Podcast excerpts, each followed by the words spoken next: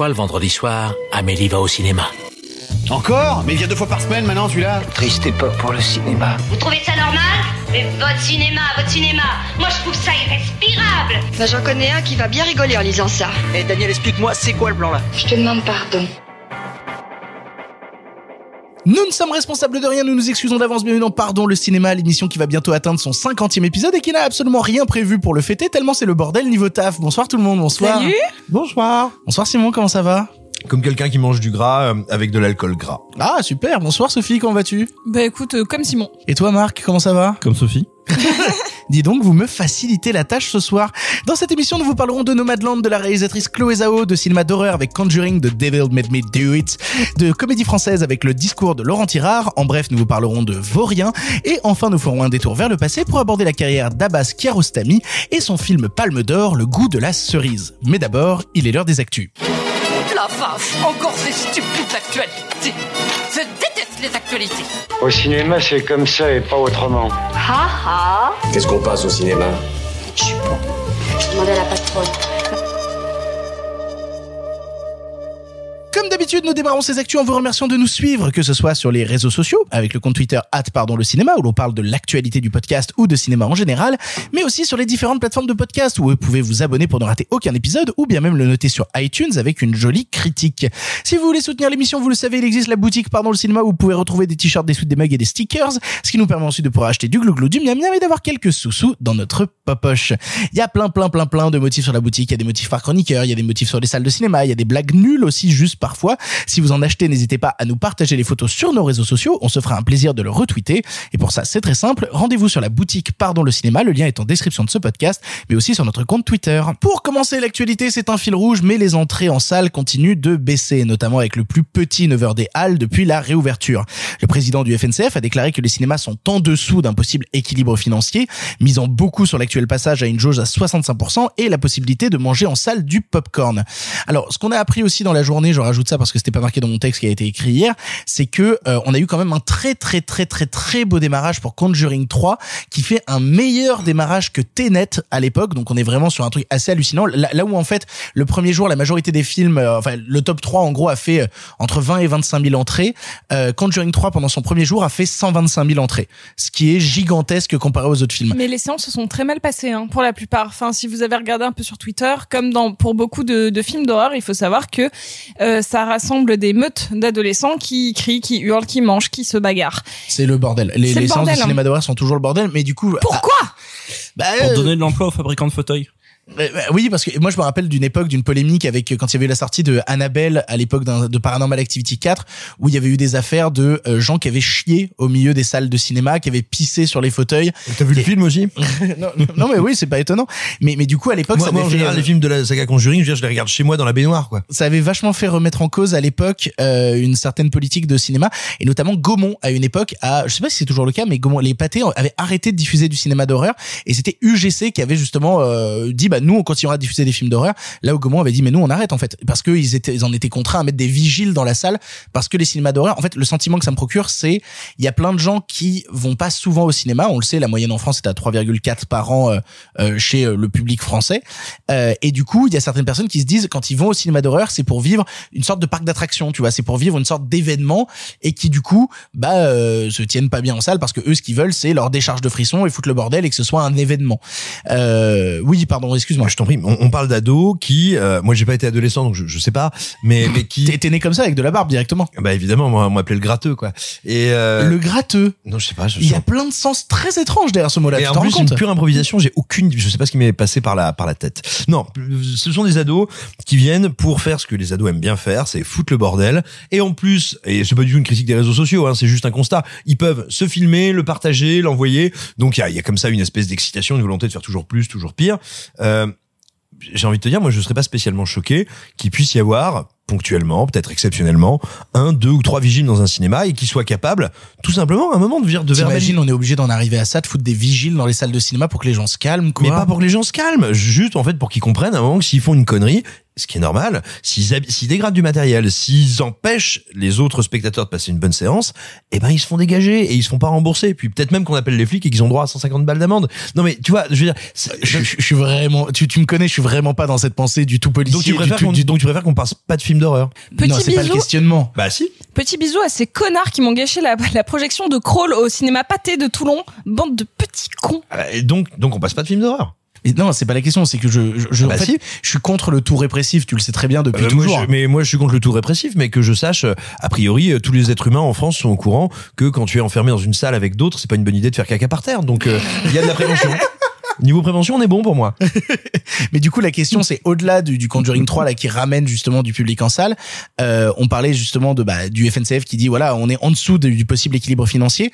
Euh, Est-ce que le passage à 65% de jauge avec du popcorn va suffire à les remettre dans l'axe, ou est-ce que c'est un problème actuel d'offre en salle? Bah, est-ce qu'on se rend compte que, euh, enfin, est-ce qu'on est en train de se rendre compte que le public euh, ne va pas voir autre chose que des blockbusters et que même si euh, l'offre est diverse, attractive, bah malgré tout, ça ne ramène pas autant de gens que s'il y a un Fast and Ou autre chose. également plusieurs choses. C'est que la première semaine de réouverture des salles, là où les chiffres étaient particulièrement hauts, euh, qu'on avait déjà commenté à l'époque, euh, ça joue un peu. Il faisait moche, il pleuvait. Et les gens vont pas mal au cinéma quand il pleut. Là, il fait très chaud. Là, les terrasses sont blindées. C'est quand même un facteur pas anodin, surtout en milieu urbain, hein, beaucoup plus qu'en à Paris, Lyon, Bordeaux qu'en province. Mais c'est quand même pas un facteur euh, ça multiplier à ce que Sophie vient de dire, multiplier à, euh, à, euh, je sais pas. Oui, en effet, il y a moins de films porteurs. euh, euh, après, qu'est-ce qui sort dans les semaines prochaines, il faut voir. Mais bon. Est-ce que c'est si surprenant que ça, tu vois? Moi, moi, je trouve que c'est pas étonnant du tout. Ajoutons à ça aussi que, comme il y avait une jauge très basse, moi, et moi, j'ai plein de copains qui me l'ont dit, et je parle pas de, de gros cinéphiles ou de gens qui sont dans les salles trois fois par semaine, hein, mais qui m'ont dit, bah, moi, j'ai essayé d'aller voir trois fois, typiquement, le Dupontel, c'était complet. décourageant. Voilà, c'était complet. Euh, bon, bah voilà, j'attendrai. Donc, il y a, y a ça qui joue. N'oublions pas aussi, en tout cas, alors là, moi, je parle euh, vraiment, c'est au doigt mouillé. Hein, je, c'est du ressenti. Je pense qu'il y a beaucoup de distributeurs parce que c'est compliqué, parce qu'ils savent que la situation est compliquée et potentiellement très difficile, qui font pas autant peut-être de publicité, de visibilité. Les films sont peut-être un peu moins visibles. Il y a plein de gens qui ne savent pas du tout ce qui est en salle. Vraiment. Euh, donc voilà, il y a, y a c'est multifactoriel, mais c'est pas très étonnant. Moi, j'aimerais bien. Alors, c'est une question que je vous pose, donc je n'ai pas la réponse. J'aimerais bien savoir, ou, ou sinon on aura ce débat une prochaine fois, si tu veux, Victor. J'aimerais bien euh, peut-être qu'on parle de l'impact de la publicité à la télé. Alors, sur il y avait eu des ciné. Alors, je sais pas si on a eu euh, les, les retours pour l'instant de ce que ça a donné, mais en tout cas, il y avait eu des diapos, enfin des, des diapos. Waouh Il y avait des PowerPoint. euh, boomer, Ouais, hein. c'est Sur ça. rétroprojecteur Waouh. Exactement. Oh putain, les feuilles transparentes les sur les rétros, incroyable. On est si vieux. la Euh, nostalgie qu'on mérite. savez hein. pas de quoi on parle, hein, avouez. Putain, il y a des je- il y a des jeunes qui nous écoutent, un, ré- un ré- des feuilles transparentes, je comprends pas. Euh, non non mais il y avait eu à l'époque des, des, des infographies qui étaient sorties où on avait justement le pourcentage de pubs qui avait été passé pour tel ou tel film et on voyait que mine de rien ceux qui s'étaient gavés niveau pub, c'était ceux qui avaient justement des branches de distribution affiliées, je pense notamment à SND avec M6 qui pouvaient se permettre bah, sur la chaîne M6 de passer énormément de pubs pour les blagues de Toto etc. En résulte mine de rien le fait que les blagues de Toto fait partie des films français les plus vus l'année dernière. Donc peut-être que ça a eu un impact. En tout cas, on n'en a pas les, les conséquences véritables pour l'instant, ça c'est sûr. Mais du coup, vous pensez que actuellement, euh, actuellement, juste le fait de passer la jauge à 65% et d'avoir les popcorn, on sait que la confiserie dans les cinémas, c'est un truc qui est très très très important. Vous pensez pas que financièrement, ça peut permettre justement de les remettre à l'eau définitivement? Euh, Ça, ça peut permettre de faire mieux. Est-ce que c'est suffisant? Je me rends pas du tout compte. J'allais dire juste que hier euh, j'ai fait un double double séance et en effet il y avait des gens pour les popcorn et les bonbons vraiment en file d'attente euh, et je me suis dit tiens en fait euh, oui les gens ont envie de rebouffer en salle et ça m'a étonné en fait sur le moment je me suis dit tiens il y a que les gros cinéphiles qui disent que le popcorn c'est la c'est l'enfer et en fait non les gens ça, l'a- ça a l'air de les faire cliffer de, de, de bouffer devant des Bon, ça films. reste quand même l'enfer. Mais c'est trop bien. Oh, c'est super chiant. Ah, le, trop le- le bien. connard qui fait tomber son pot de M&M's par terre là. Eh ben tu le manges, c'est gratuit. Ah, donc c'est vrai que t'es pas contre la, t'es contre la répression du coup? Non, je suis contre la confiserie. Euh, non, et le dernier truc qu'on n'a pas évoqué aussi, c'est que donc là, on parlait de jauge, etc. T'as aussi le fait qu'il y ait une séance supplémentaire qui soit débloquée. Oui, parce que maintenant il y a la jauge à le 21 enfin, couvre-feu. la, la séance à Alors, ce qui était 21 très handicapant parce que tu sais, c'est rentré en conflit, surtout voilà, un truc typique, ça rentre en conflit avec l'heure du dîner. C'est soit tu vas dîner, soit tu vas au cinéma. Parce que si tu veux aller voir un film, termine à 21h, faut le voir à 19. Donc maintenant, ça règle un peu le problème. Tu peux les dîner. Donc c'est- c'est ce que je veux dire, c'est que ça te permet d'avoir une soirée complète. Ce n'était pas le cas avant. Mais parce que beaucoup de gens pensent comme ça. et puis ça Les fait une sorties- séance de il y a- plus pour y les a- cinémas, qui Il y a beaucoup de, il y a beaucoup de séances, et particulièrement familiales, c'est euh, un dîner enfin familial ou pas, mais un, un dîner puis au, au ciné quoi, Euh, ce qui était pas possible avant, ce qui change un peu la donne aussi en termes de fréquentation, possiblement. Trois news random pour conclure. Tout d'abord, nous n'avons même pas encore abordé Sans un bruit 2 que le troisième opus est déjà annoncé pour la fin 2023 avec à sa tête non plus John Krasinski mais bien Jeff Nichols. Le retour de Jeff Nichols. Euh, Est-ce que ça fait plaisir ou pas. Bah ça fait depuis 2016 qu'il a pas réalisé de film mine de rien. Euh, donc euh, il avait eu à l'époque l'enchaînement avec euh, Midnight Special et euh, Loving, ouais. exactement Midnight Special et Loving et puis après euh, ça fait quand même cinq ans qu'on l'a pas vu donc ça veut dire que entre euh, il y aura quand même eu ouais euh, attends je vais faire un Ah, calcul rapide dans ma tête 4 et 3 7 il y a 7 ans entre entre sans un bruit 3 et Loving quoi donc c'est quand même assez gigantesque Il y a pas de la place pour tous les cinéastes moyens de Sundance. Ah, c'est vrai que toi t'aimes pas Jeff Nichols Ouh, Simon. Non, en plus c'est pas vrai. Je trouve que Loving est absolument magnifique. Je, je trouve que Loving est mais un t'aimes film pas superbe. euh, Tech Shelter t'aimes pas Mud Mud c'est sublime Mud Je trouve que ça porte bien son nom. Tech Shelter, c'est immense. C'est immense, N'écoutez Tech pas Shelter. Simon. En plus, Loving, c'est pas très bien. Donc, comme quoi, n'écoutez vraiment pas Simon. mais je suis le seul à défendre Mud ici c'est Ah vachement non, j'adore Mud, j'adore Mud, c'est superbe. Et je en préfère plus, Tech Shelter par et en- contre. euh, moi, je préfère aussi Tech Shelter, mais par contre, Mud, Mud c'est superbe. Et en plus, ça sortait au moment où on s'est dit, oh, il y a quelque chose à faire avec Matthew McConaughey. C'est le moment où il Ah venait non, non, non, c'est le moment où il avait déjà. Non, mais attends, Killer Joe, c'était avant. hein. justement. C'est le moment où il venait de faire Killer Joe. ça, ça, ça s'est fait à 6 mois près hein, Killer Joe et Mud hein. Non, mais Tu vois, non, je me chauffe pour rien. Non, c'est le moment où il venait de faire Killer Joe, c'est il dit oula, soudainement il y a un acteur qui renaît et en fait non. Ensuite c'est redevenu le cabotin, euh, le cabotin qu'il est malheureusement. Mais Oh, ouais, il, a, eu- il a eu l'Oscar pour Dallas Buyers Club hein. C'est bien ce qu'on dit. c'est voilà. Mais après, si tu veux, on parlera de, de David Russell, mais non. Oh, putain. Mais, du, mais- mais du coup, Jeff Nichols qui se saisit du cinéma horrifique euh, et de l'univers de Sans un bruit 3, moi ça m'intrigue. Hein. Ouais, moi aussi. Je, Bah, je- pardon, j'aime bien l'idée que ça devienne une saga et qu'on refile pas ça non plus à n'importe qui, parce que des fois ça donne quelque chose de cool. Et euh, je suis loin d'être une immense fan des euh, suites horrifiques euh, depuis un moment, mais je me souviendrai toujours de cet immense claque qui a été Ouija 2 quand ils l'ont filé à Mike euh. Flanagan. Et là, je me dis, bah tiens, euh, ils ont pris un mec qui, ont, qui a vraiment fait ses preuves et qui peut euh, se réadapter une franchise qui en plus est pas trop mal. Donc c'est euh, c'est cool. Enfin, j'ai pas encore vu Sans un bruit 2, mais moi j'aime bien Sans un bruit 1, donc euh, voilà, je ça m'intrigue. En tout cas, je suis intriguée. Moi, j'aime pas l'idée que ce soit une saga et ça me fait chier dans l'absolu que qu'il fasse pas un projet original. Maintenant, je suis content qu'il tourne. Alors, il paraît que c'est un spin-off, c'est-à-dire que ce sera pas la suite Non, mais de, Sans bruit 2. peut-être, En mais- fait, il va utiliser l'univers pour Non, mais développer un nouveau mais tu vois film. ce que je veux dire. Après, ce qui est intéressant sur Sans un bruit, c'est que c'est un truc qui se passe, euh, on va dire, dans l'Amérique. que Jeff Nichols, c'est un cinéaste de dans l'Amérique, donc ça, ça, euh, visuellement, thématiquement, ça peut correspondre à ce, à ce qu'il fait. Après, c'est juste que je me, ça m'ennuie un peu parce que tu vois, il y a, y a quelques cinéastes comme ça. En fait, je pense particulièrement à lui, à J.C. Chandor, où on se demandait qu'est-ce qu'ils feraient de leur carrière. Et tu vois, entre J.C. Chandor, qui a fait ce film de commande euh, à la production un peu bâtarde, qui a été très, Triple Frontier, que j'aime entre guillemets moyennement, et lui qui part dans, malgré tout, une sorte de film de commande, qui est la suite d'une saga, spin-off ou pas spin-off. Alors que quand tu vois le reste de leur filmographie, bah, ça m'embête un petit peu dans ce que ça, dans l'orientation que ça pourrait donner dans leur carrière. Mais après tout, euh, pour moi, c'est un immense cinéaste, Jeff Nichols, donc je suis très content qu'il tourne. Deuxièmement, le fameux blockbuster tant attendu à Cannes sera, attention surprise, Fast and Furious 9 Et il ne sera pas diffusé en salle, mais plutôt sur la plage, car sortant 4DX. le... Quel enfer Car sortant le 14 Pierre juillet, en plein... Tu remues ton transat. Et qu'il lance du sable chaud.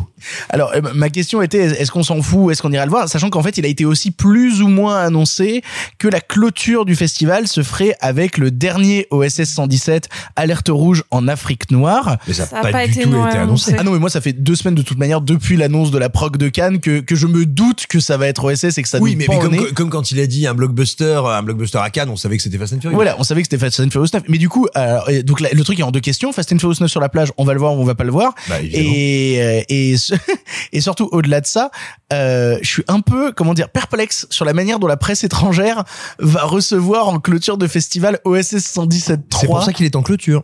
Parce qu'il y aura plus la Ils presse ils sont tous étrangère. partis à ce moment-là. Bah oui. Déjà, il y en aura beaucoup moins cette année, et en plus, ils seront tous repartis. Ah, vous pensez que c'est se protéger justement que de le mettre en clôture? Entre autres. Ah bah évidemment. Non mais, non mais littéralement, il y aura pas de presse. Comment ça? Il y a pas de presse à la clôture. Tu- T'as pas besoin d'être à Cannes pour couvrir un truc qui est en, en clair et gratos à la télé. Bah non. Euh, euh, 90% de la presse O- part OSS la veille. OSS, il sort euh, un mois après, euh, donc. euh, Bah, je s'en fous, ils le verront. Ils s'en fichent, ils le verront en, Les en de ils en ont presse. à. Après, c'est vrai Les que de de la même manière, la clôture, il y a deux ans, j'y étais pas allé, c'était hors norme, et en fait, le dernier soir, t'en as tellement plein le Et, cul pour- et pourtant, pas, en en fait. norme, c'était un gros film français. Oui, oui, en quelque sorte, oui. Et ben je peux t'assurer que la presse elle a pas vu en Ormacan. Hein. Dernière news, le tournage d'Indiana Jones 5 a démarré cette semaine avec le retour d'un bon Harrison Ford chapeauté sous la direction du réalisateur James Mangold.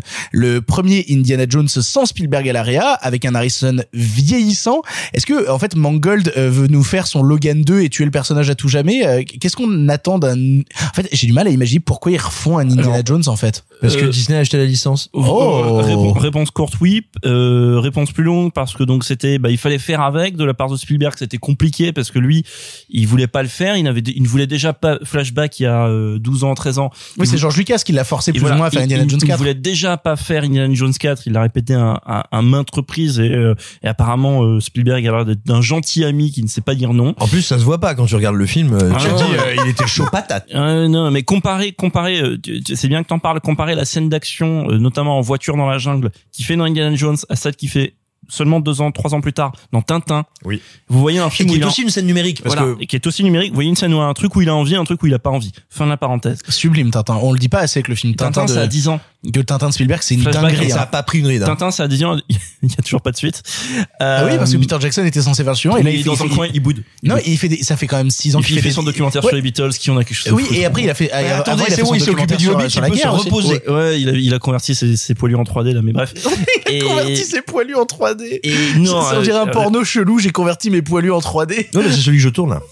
Et non, alors on, on dit souvent en effet de Mangold de bon choix parce que euh, parce qu'il a fait Logan, parce que film de héros vieillissant, mais je remonterai même un, un petit peu plus loin que ça parce qu'il avait déjà fait un super film de héros vieillissant et Oui. euh, dont qui, qui a un peu qui a un peu été éclipsé quand j'étais plus jeune, c'était super connu. Maintenant qu'il y a eu Logan, ça l'a éclipsé d'un 3h10 pour Yuma. Non, bien plus, bien mieux que ça. Non mais déjà qui est un très bon western, hein, te moque pas, c'est un Mais moi, moi, moi, j'aime bien remake- 3h10 c'est un pour Yuma. hein. très honnête.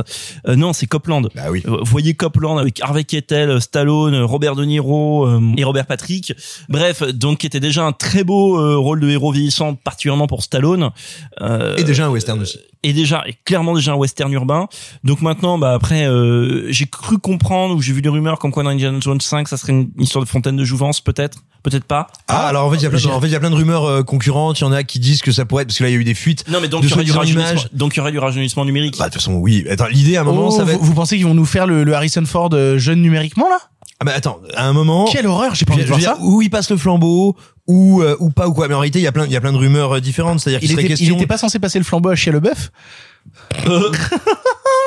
Et non, mais il y a, y a- y a plein de rumeurs différentes parce qu'entre les photos de tournage où on voit un train et donc les gens disent ah bah oui ça va être un truc sur le train d'or des nazis mais c'est censé se passer dans les années 70 euh, des, fuites là qui ont été pas authentifiées ou difficilement vérifiables qui laissent entendre euh, qui laissent entendre que le titre ce serait euh, Empire of Evil euh, enfin voilà il peut y avoir plein de trucs différents. Non, moi j'ai envie de vous dire, je m'en fiche un peu. Si c'est réussi, je serais très heureux. Mangold, pour moi, il a jamais fait mieux que Copland. Il a jamais réussi à se rapprocher du niveau de Copland.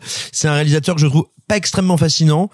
Mais en revanche, il y a un truc très positif, c'est que c'est un des rares metteurs en scène actuels qui arrive à faire des projets originaux ou à rendre originaux des trucs qui ne le seraient pas sur le papier et qui arrive en fait à bien travailler et à exister dans l'écosystème des studios.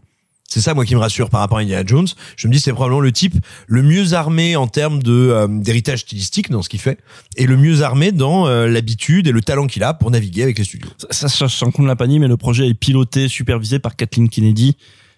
Euh, la directrice de. Ouais, mais je sais pas si je suis rassuré du coup. Non, mais Bah, c'est juste. une des plus grandes productrices hollywoodiennes de tous les temps. Enfin, Oui, enfin, euh, c'est elle aussi qui supervisait la trilogie Star Wars. euh, qui supervisait, euh, était écartelée entre Disney et plein de trucs. Non, vraiment, enfin Kennedy, faut arrêter le mythe de Kennedy est méchante parce qu'elle a un vagin, elle a fait du mal à Star Wars. Non, Kennedy est une des plus grandes. euh, C'est pas ce que je suis en train de dire. Je dis pas que c'est ce que tu dis. Je dis ça plutôt J'ai pas dit qu'elle avait fait du mal à Star Wars. Je crois que t'allais Oui, dire- qu'elle avait un vagin d'ailleurs. Ah, ça, ça, alors, ça- je demande, je demande à voir. indice. je demande à voir. euh, Illustration non, picturale, sinon non, je dis super ça parce qu'elle est, elle est elle est- elle est souvent attaquée sur les réseaux à base d'un espèce de sexisme purulent, délirant, de gens qui ne sont jamais demandé comment une major et qui ont décidé que bah, elle était forcément coupable. Elle est coupable, forcément coupable. Non, faut arrêter de déconner. Elle a un CV, une expérience qui parle pour elle. C'est une des plus grandes productrices hollywoodiennes en activité. Effectivement, elle a une expérience sur spécifiquement sur ces franchises-là. Bon allez, enchaînons maintenant sur les films du présent. Il y a du lourd cette semaine des films dont on a envie de vous parler depuis très longtemps, qui ont déjà fait euh, l'actualité dans le passé. Et puis on en reparle maintenant parce qu'ils sortent enfin dans nos salles françaises. On commence tout de suite par Nomadland. One of the things I love most about this life is that there's no final goodbye. I've met hundreds of people out here, and I don't ever say a final goodbye. Let's just say I'll I'll see you down the road. And I do. I see them again. And I can be certain in my heart I'll see you again. Nomadland est le troisième long métrage de Chloé Zhao récompensé à la Mostra, aux Golden Globes, aux BAFTA, mais aussi aux Oscars de la meilleure réalisatrice, meilleur réalisateur, enfin meilleure réalisatrice du coup, et surtout meilleur film. On y suit Frances McDormand, véritable nomade contrainte de vivre dans un van suite à la crise économique de 2008 et le décès de son mari. De petits boulots saisonniers, des moments de vie intimes et des rencontres multiples sur la route, le personnage de Fern nous invite à ses côtés dans un voyage sur les routes américaines. Avons-nous été séduits par la proposition? On l'a tous vu ici, c'est Marc qui commence. Qu'est-ce que tu en as pensé? Avant tout, j'ai jamais vu de film de Chloé Zhao. C'est le premier film de Chloé Zhao que, que, que je vois. J'ai pas vu The Rider, dont j'ai entendu euh, moult choses à son propos. Donc bref, totale découverte pour ma part de la cinéaste avec un film dont forcément on va se méfier parce que film à récompense, film qui a tout raflé, etc. Et euh, et, et à tort parce que voilà, tu as le suspense tout de suite. Je trouvais le film très beau. J'ai été vraiment bouleversé par Nomadland, qui est un film qui m'évoque énormément de choses sur tout ce que j'aime dans le cinéma américain et dans euh, l'Amérique. Pour paraphraser ou peut répéter un truc d'ailleurs que dit souvent Jean-Baptiste Auré, il dit que parler d'Amérique c'est parler de cinéma et parler de cinéma c'est parler d'Amérique. Donc là ça se confirme très bien quand on voit le, le film de, de Chloé Zhao, ce qu'elle fait de ses personnages, qu'elle fait de son territoire, c'est un immense film de territoire. Euh, donc parce que tu l'as dit, voilà, ça parle de nomades, ça parle de, de gens qui bougent d'un état à l'autre, d'une saison à l'autre pour aller trouver un job dans de gardien, un job chez Amazon, un job de de de de, de, ce de- appellerait de saisonnier chez nous, voilà. en fait. Un job de saisonnier, voilà, exactement. Euh, et en fait, moi, ce que j'ai trouvé immensément beau dans le film, c'est à quel point comment dire elle arrive à capter ça je sais que soit Simon soit Sophie vous en reparlerez mais elle arrive à capter un truc d'authentiquement américain alors que pourtant c'est une, une, une cinéaste d'origine chinoise bon qui a, qui a eu sa carrière aux États-Unis qui a vécu aux États-Unis mais bref qui arrive à capter un truc qui est fondamentalement américain qui relève en même temps du mythe de l'Amérique c'était un truc fondamentalement mythologique dans Nomadland, c'est-à-dire c'est l'Amérique aussi on imagine euh, l'Amérique de euh, l'Amérique voilà de de, de ce néo-western, l'Amérique qui a à la fois complètement changé en même temps pas changé depuis depuis 150 ans. Il y a un moment, elle traverse une de ces villes, vous savez, ces villes comme on en voyait déjà au western, ces villes qui font quasiment une rue où il y a juste une sorte de main street, euh, des lampadaires au milieu, des, des, des bâtiments dont il y a une façade, mais vraiment comme dans Lucky Luke en fait pour euh, pour caricaturer ces villes qui existent encore aux États-Unis. Et, et en fait tout ça ça me renvoie il y a 3 4 ans euh, 4 5 ans même plus tôt quand il y avait la, campagne présidentielle américaine donc euh, euh, Donald Trump euh, contre Hillary Clinton et que et que après le, le résultat on s'est mis soudainement à parler beaucoup de cette Amérique euh, cette sorte d'Amérique non cartographiée cette Amérique ne, dont on ne parlait pas etc bref cette Amérique de- dans laquelle Chloé Zhao se, se plonge, euh, qu'elle fait avec des, des personnages absolument bouleversants. Ben, ça, pareil, je, je vais pas revenir, mais alors si il y a, il y a Frances McDormand, certes, elle est formidable, mais ça, pareil, je vous laisserai en parler. Surtout les seconds rôles, euh, surtout euh, par exemple un personnage. Alors, je connais pas le, le prénom de l'actrice, le nom de l'actrice, désolé, mais par exemple le personnage de Linda May. C'est Elle hein. s'appelle Linda May c'est Linda May. C'est Linda bah, May Linda May, bah, Linda May, 75 piges, euh, ou, ou pas loin, euh, qui travaille, qui fait des, des cartons chez Amazon, ou qui va faire la gardienne dans euh, spot de, de, pour, pour de gardiennage de, de, camping-car. Bref, euh, un truc absolument bouleversant parce qu'en plus c'est filmé, euh, euh, comment dire, il y a pas de complaisance non plus, il y a pas parce que quand quand voilà quand le cinéma américain, quand cette grande forme du cinéma presque hollywoodien se met à, à bah voilà aller filmer bah, des, des pauvres, à un moment faut dire ce qu'il en est malheureusement, il y a toujours cette peur de complaisance, surtout pour des films qui après passent en festival, passent dans les cérémonies, etc. C'est des trucs qu'on dit souvent aussi sur les films de Ken Loach, hein, souvent la caricature des films de Ken Loach qui sont vus par les par les par les gens en smoking, même si là d'ailleurs en parlant de Ken Loach, ça ressemble beaucoup plus à du cinéma des Dardennes qu'à du Ken Loach parce que chez les Dardennes on est combatif tandis que chez les Ken Loach on se laisse abattre. Bref et surtout en parlant de référence moi il y a un autre truc on a beaucoup parlé de Malik euh, quand quand il y a eu beaucoup de trucs c'est du cinéma malikien et objectivement oui Malik est par là euh, par-ci par-là ça se voit il y a un- mais c'est pas du tout un reproche tant mieux d'ailleurs tant, tant mieux mais mais il y a un truc qui m'a encore plus sauté euh, moi personnellement qui m'a encore plus sauté aux yeux et qui m'a beaucoup ému, c'est que c'est un film qui m'a beaucoup évoqué Michael Cimino, euh, qui m'a beaucoup évoqué ce, cinéaste de Voyage au bout de l'enfer et de la Porte du Paradis, plus particulièrement de la Porte du Paradis. Pourquoi? Parce que The Nomadland, c'est un film ben, je l'ai dit, c'est un film du territoire, c'est un film de la communauté, c'est un film des laissés pour compte, euh, et c'est un film qui donc, euh, pour moi, est un peu la suite euh, 150 ans après de La Porte du Paradis, ce film où on dit que ce pays n'est plus pour les démunis, ce pays n'est plus pour les pauvres, cassez-vous. Un film, euh, La Porte du Paradis, c'est littéralement des propriétaires de terre qui cherchent à se, à, comment dire, à, faire en sorte d'exproprier les pauvres. C'est ce qui se passe au début du film quand euh, bah, le, comment dire, le personnage de Fern, en, euh, en fait, ce qui s'est passé dans sa vie, c'est que elle est dans une petite ville empire, un trou perdu au milieu de nulle part, une ville qui ne vivait que par la mine. Un jour, on a fermé la mine, et puis ensuite plus rien, et puis ensuite on a lentement exproprié les gens. Bon, bref. Donc voilà, ça me fait penser à du Chimino, mais aussi sur la violence sociale euh, que qu'a montré euh, Chimino et c'est quoi l'Amérique selon Chimino. Donc là c'est c'est quoi l'Amérique selon euh, Chloé Zhao donc une réalisatrice sino-américaine. Bref c'est un film passionnant. Moi j'ai très envie de vous entendre euh, parler dessus et qu'on en discute après. Donc mais mais vraiment et si dernière chose après j'arrête. Euh, je l'ai vu au cinéma. Vraiment euh, ça m'a fait j'ai vu en plus dans un très bel écran. Je l'ai vu au Max Linder. Je vais souvent parler du Max Linder dans ce podcast là je l'ai vu au Max Linder. Et vraiment voir euh, des plans en scope sur le visage de de de, de Frances McDormand filmé dans le crépuscule ou à ce qu'on appelle l'heure magique. Vous savez ce moment où vous sortez votre appareil ça fait forcément une belle image.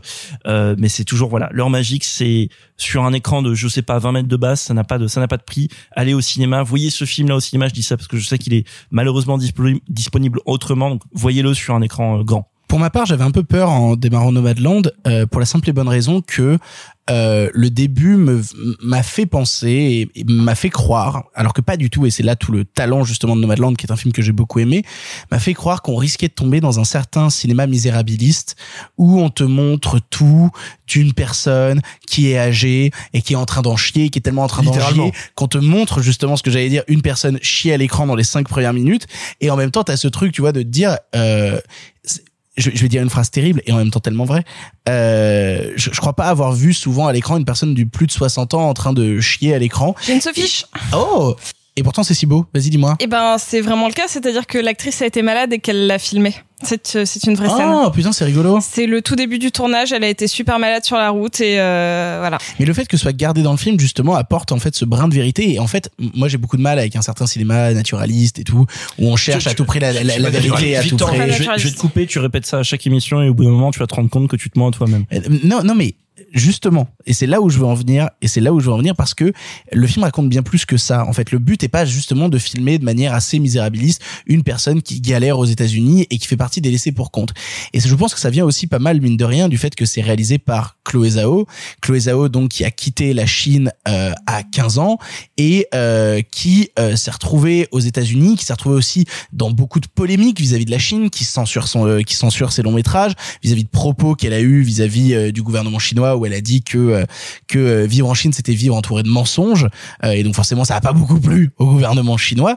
Et c'est marrant que cette personne qui se sent justement comme euh, comme venant d'un autre pays et perdu dans le pays actuel. Viennent te raconter l'histoire de gens qui errent dans un pays qui est trop grand pour eux dans un pays justement qui les dépasse. Et quelque chose d'assez fascinant de voir justement dans Nomadland une personne qui euh, a- euh, sait ce que c'est euh, que la perte de repères filmer des gens qui ont perdu des repères. Filmer des gens en fait qui font partie d'une certaine marge de la société. Et donc du coup euh, il y a aucune euh, volonté de misérabilisme de regarder genre comment regarder comment ils en chient ou quoi que ce soit pas du tout. Parce qu'on est dans un véritable amour pour ces personnes qui ont pris la route et qu'on essaye justement de comprendre. Il y a une scène très belle moi je trouve euh, dans l'opposition de point de vue dans Nomadland où le personnage de Frances McDormand est obligé de rejoindre des gens qui vivent euh, dans une baraque en fait qui vivent dans une maison et notamment sa sœur. Et il y a beaucoup de dialogues qui existent à ce moment-là sur des oppositions de point de vue et sur euh, et sur la manière dont justement sa sœur ne comprend pas cette volonté qu'a eu euh, le personnage de Fern de prendre la route et de, de s'excommunier complètement des autres, tu vois. Il y, a- quelque chose de beau qui se crée justement dans l'opposition aux autres et dans le fait que ils sont à la marge, mais ils aiment ça. C'est-à-dire que c'est pas un truc, genre, ils en souffrent pas. Ils sont, ils sont pas dans une volonté de souffrance. De la même manière, il y a Frances McDormand à un moment au début du film qui, euh, il y a quelqu'un qui lui propose son aide et elle est la première à dire, mais en fait, j'ai pas besoin d'aide. Je veux juste qu'on me fasse pas chier, en fait. Je veux juste qu'on me laisse tranquille. Je veux juste qu'on me laisse vivre. Il y a une volonté de vie, en fait, dans Nomadland qui est absolument fascinant et tu parlais de la proximité avec le cinéma de Malik ça revient nécessairement par l'utilisation récurrente dans le film du steadicam avec toujours ces grands angles on voit Frances McDormand se balader au milieu de plaine parfois seule moi en fait un des plus beaux moments du film qui va peut-être vous paraître anodin mais que j'aime beaucoup Le séquoia. non pas du tout Ah, ok. euh... J'ai tenté. non, mais c'était bien d'essayer. Euh, c'est justement euh, la scène où au début du film, elle va à une sorte de de- d'événement où il y a plein, plein, plein, plein d'autres euh, euh, fans. Euh, Non, non, non. Non, mais c'est le moment qu'on voit sur l'affiche. Arrêtez d'essayer de deviner. Je vais vous le dire. La- la Calmez-vous. Non, non, ça c'est plus tard. Euh, et du coup, euh, il y a cette scène où justement ils ont eu tout ce truc de rendez-vous de gens en van et tout le monde s'en va. Elle les regarde s'en aller. Et je trouve ça très beau en fait ce truc de voir tous les gens qui ont en fait un endroit où aller, un endroit où faire quelque chose, et elle qui reste avec son van au milieu du désert, qui elle n'a pas de point de chute, n'a pas n'a pas besoin de partir en fait, parce que son point de chute c'est là où est son van, c'est là où elle existe, et c'est là où elle existe cinématographiquement dans l'histoire et dans le cœur des spectateurs qui regardent le film. Et en ça, ouais, Nomadland c'est vraiment puissant, c'est vraiment touchant, c'est pas du tout anodin, c'est pas du tout le genre de film à Oscar où on se dit oh, c'est très oubliable, blablabla. Non, il se passe quelque chose du cinéma américain et c'est quand même assez incroyable qu'il ait fallu que ce soit une une réalisatrice qui n'est pas née en Amérique justement qui vienne aussi bien parler des États-Unis je trouve ça de toute beauté euh, Simon toi qu'est-ce que tu as pensé de Nomadland? Moi, je j'ai pu voir euh, Nomadland deux fois. La, première fois, j'ai été assez rétif au film pour plein de raisons euh, que je vais pas détailler là parce que au final, je trouve le film passionnant. Mais tout simplement, la première fois que je vois le film, euh, je suis un peu rétif à sa manière, me semble-t-il, et à en me trompant, de ne pas tout à fait euh, prendre le pouls de sa narration, de ne pas, me semble-t-il, totalement caractériser ses personnages, et parce que j'ai vu les deux précédents films de Chloé Zhao, The Rider, et surtout son premier, Les chansons que mes frères m'ont apprises, euh, il me semble qu'elle est moins à l'aise dans la galerie de portraits que le portrait. Et, donc du coup, je, je reste un peu extérieur, je, je la trouve un peu chichiteuse, un peu convenue, et néanmoins, au fil des jours, au fil des semaines, euh, il se passe un truc qui est toujours très très agréable quand on est cinéphile, c'est que le film grandit en moi. Je l'ai pas reçu, j'ai pas été d'accord, et pourtant il est là, et j'y repense, et j'y reviens. Ce qui est toujours signe qu'il faut revoir un film. Et donc je le revois, et là je comprends ce qui m'avait finalement non pas déplu mais désarçonné. Euh, depuis son premier long, elle travaille avec le même directeur de la photographie qui euh, hélas ne sera pas sur The Eternal, mais donc c'est sa troisième collaboration avec Joshua James Richards. Et il a donné des, des interviews où il explique comment il travaille avec elle. Et donc elle tient Effectivement, parce qu'elle aime mélanger et le documentaire et la fiction, elle ne tranche pas entre les deux et ça c'est passionnant. Et donc lui il le dit, en fait nous c'est un dispositif très simple, on travaille au maximum et donc à 95% en lumière naturelle, mais on la prend légèrement sous ex. Or, le réflexe traditionnel quand tu filmes l'Amérique, quand tu filmes l'espace américain, quand tu filmes ces cieux azuréens gigantesques qui rendent les personnages minuscules, semblables à des fourmis, c'est au contraire de capturer la lumière. Et on parlait de Malik, Malik est quelqu'un qui longtemps a voulu capturer la lumière. Et elle, elle fait l'inverse. Elle la diminue elle la rend un peu atone. Et ça, ça m'avait agacé. J'avais pris ça pour une, tu vois, une petite affaîtrerie. Et en fait, non. C'est parce que ce qu'elle nous raconte, plutôt ce qu'elle capture avec sa caméra, et c'est là où ça devient passionnant, c'est la fin de la nouvelle frontière et c'est la fin des mythologies. Ce qui a fondé les États-Unis et le western, c'est ce qu'on appelait la nouvelle frontière. Cette idée qu'on avançait, il n'y avait pas de frontière au bout, il y avait toujours une nouvelle frontière. Et puis, si on y réfléchit bien, c'est peut-être ça aussi qui fonde l'idéologie américaine, ce qu'on appelait the land of plenty. Cet endroit tellement vaste pour les immigrés qui arrivaient, tellement gigantesque, tellement riche, qu'il n'y avait pas de raison de se limiter. Il n'y a pas de raison de ne pas être euh, libéral euh, jusqu'au dernier de, te- des poils de ton sacrum quand tu es aux États-Unis, parce que c'est un territoire qui n'a pas de fin. Et elle, en fait, elle te raconte des gens qui sont, si j'ose dire, en caravane comme les pionniers, ce que ce ne sont plus les pionniers, ce sont les van dwellers. Et c'est l'inverse. Ils sont plus face à une nouvelle frontière, vers une mythologie de la plénitude qui ne fait qu'avancer. Ils sont vers une mythologie finie. Ce territoire est On sait où il commence, où il s'arrête. Et pire encore, comme ils sont saisonniers, ce sont des gens qui avancent dans les États-Unis, non pas toujours vers l'avant, mais qui avancent, qui font des cercles. Des cercles concentriques. Et tout son cinéma raconte de manière émouvante mais dépassionnée, c'est-à-dire sans dire je viens traiter du mythe. Elle raconte en fait le fait que ce mythe est mort. Non pas il est menteur, non pas il nous induit en erreur, non pas l'Amérique n'est pas si bien que vous ne le croyez. Elle témoigne du fait que l'Amérique n'est plus. Et dans le même mouvement, elle témoigne du fait que naissent peut-être d'autres mythes, d'autres mythologies. C'est ces rassemblements de van dwellers, on pourrait dire de contre-pionniers ou d'anti-pionniers, qui se disent tiens, nous devons vivre autrement. Nous devons penser, nous devons faire euh, collectif autrement. Et ça, c'est passionnant, c'est fascinant. Et c'est fascinant parce que justement, elle est sino-américaine et donc il y a des choses qu'elle regarde, encore une fois, d'une manière dépassionnée.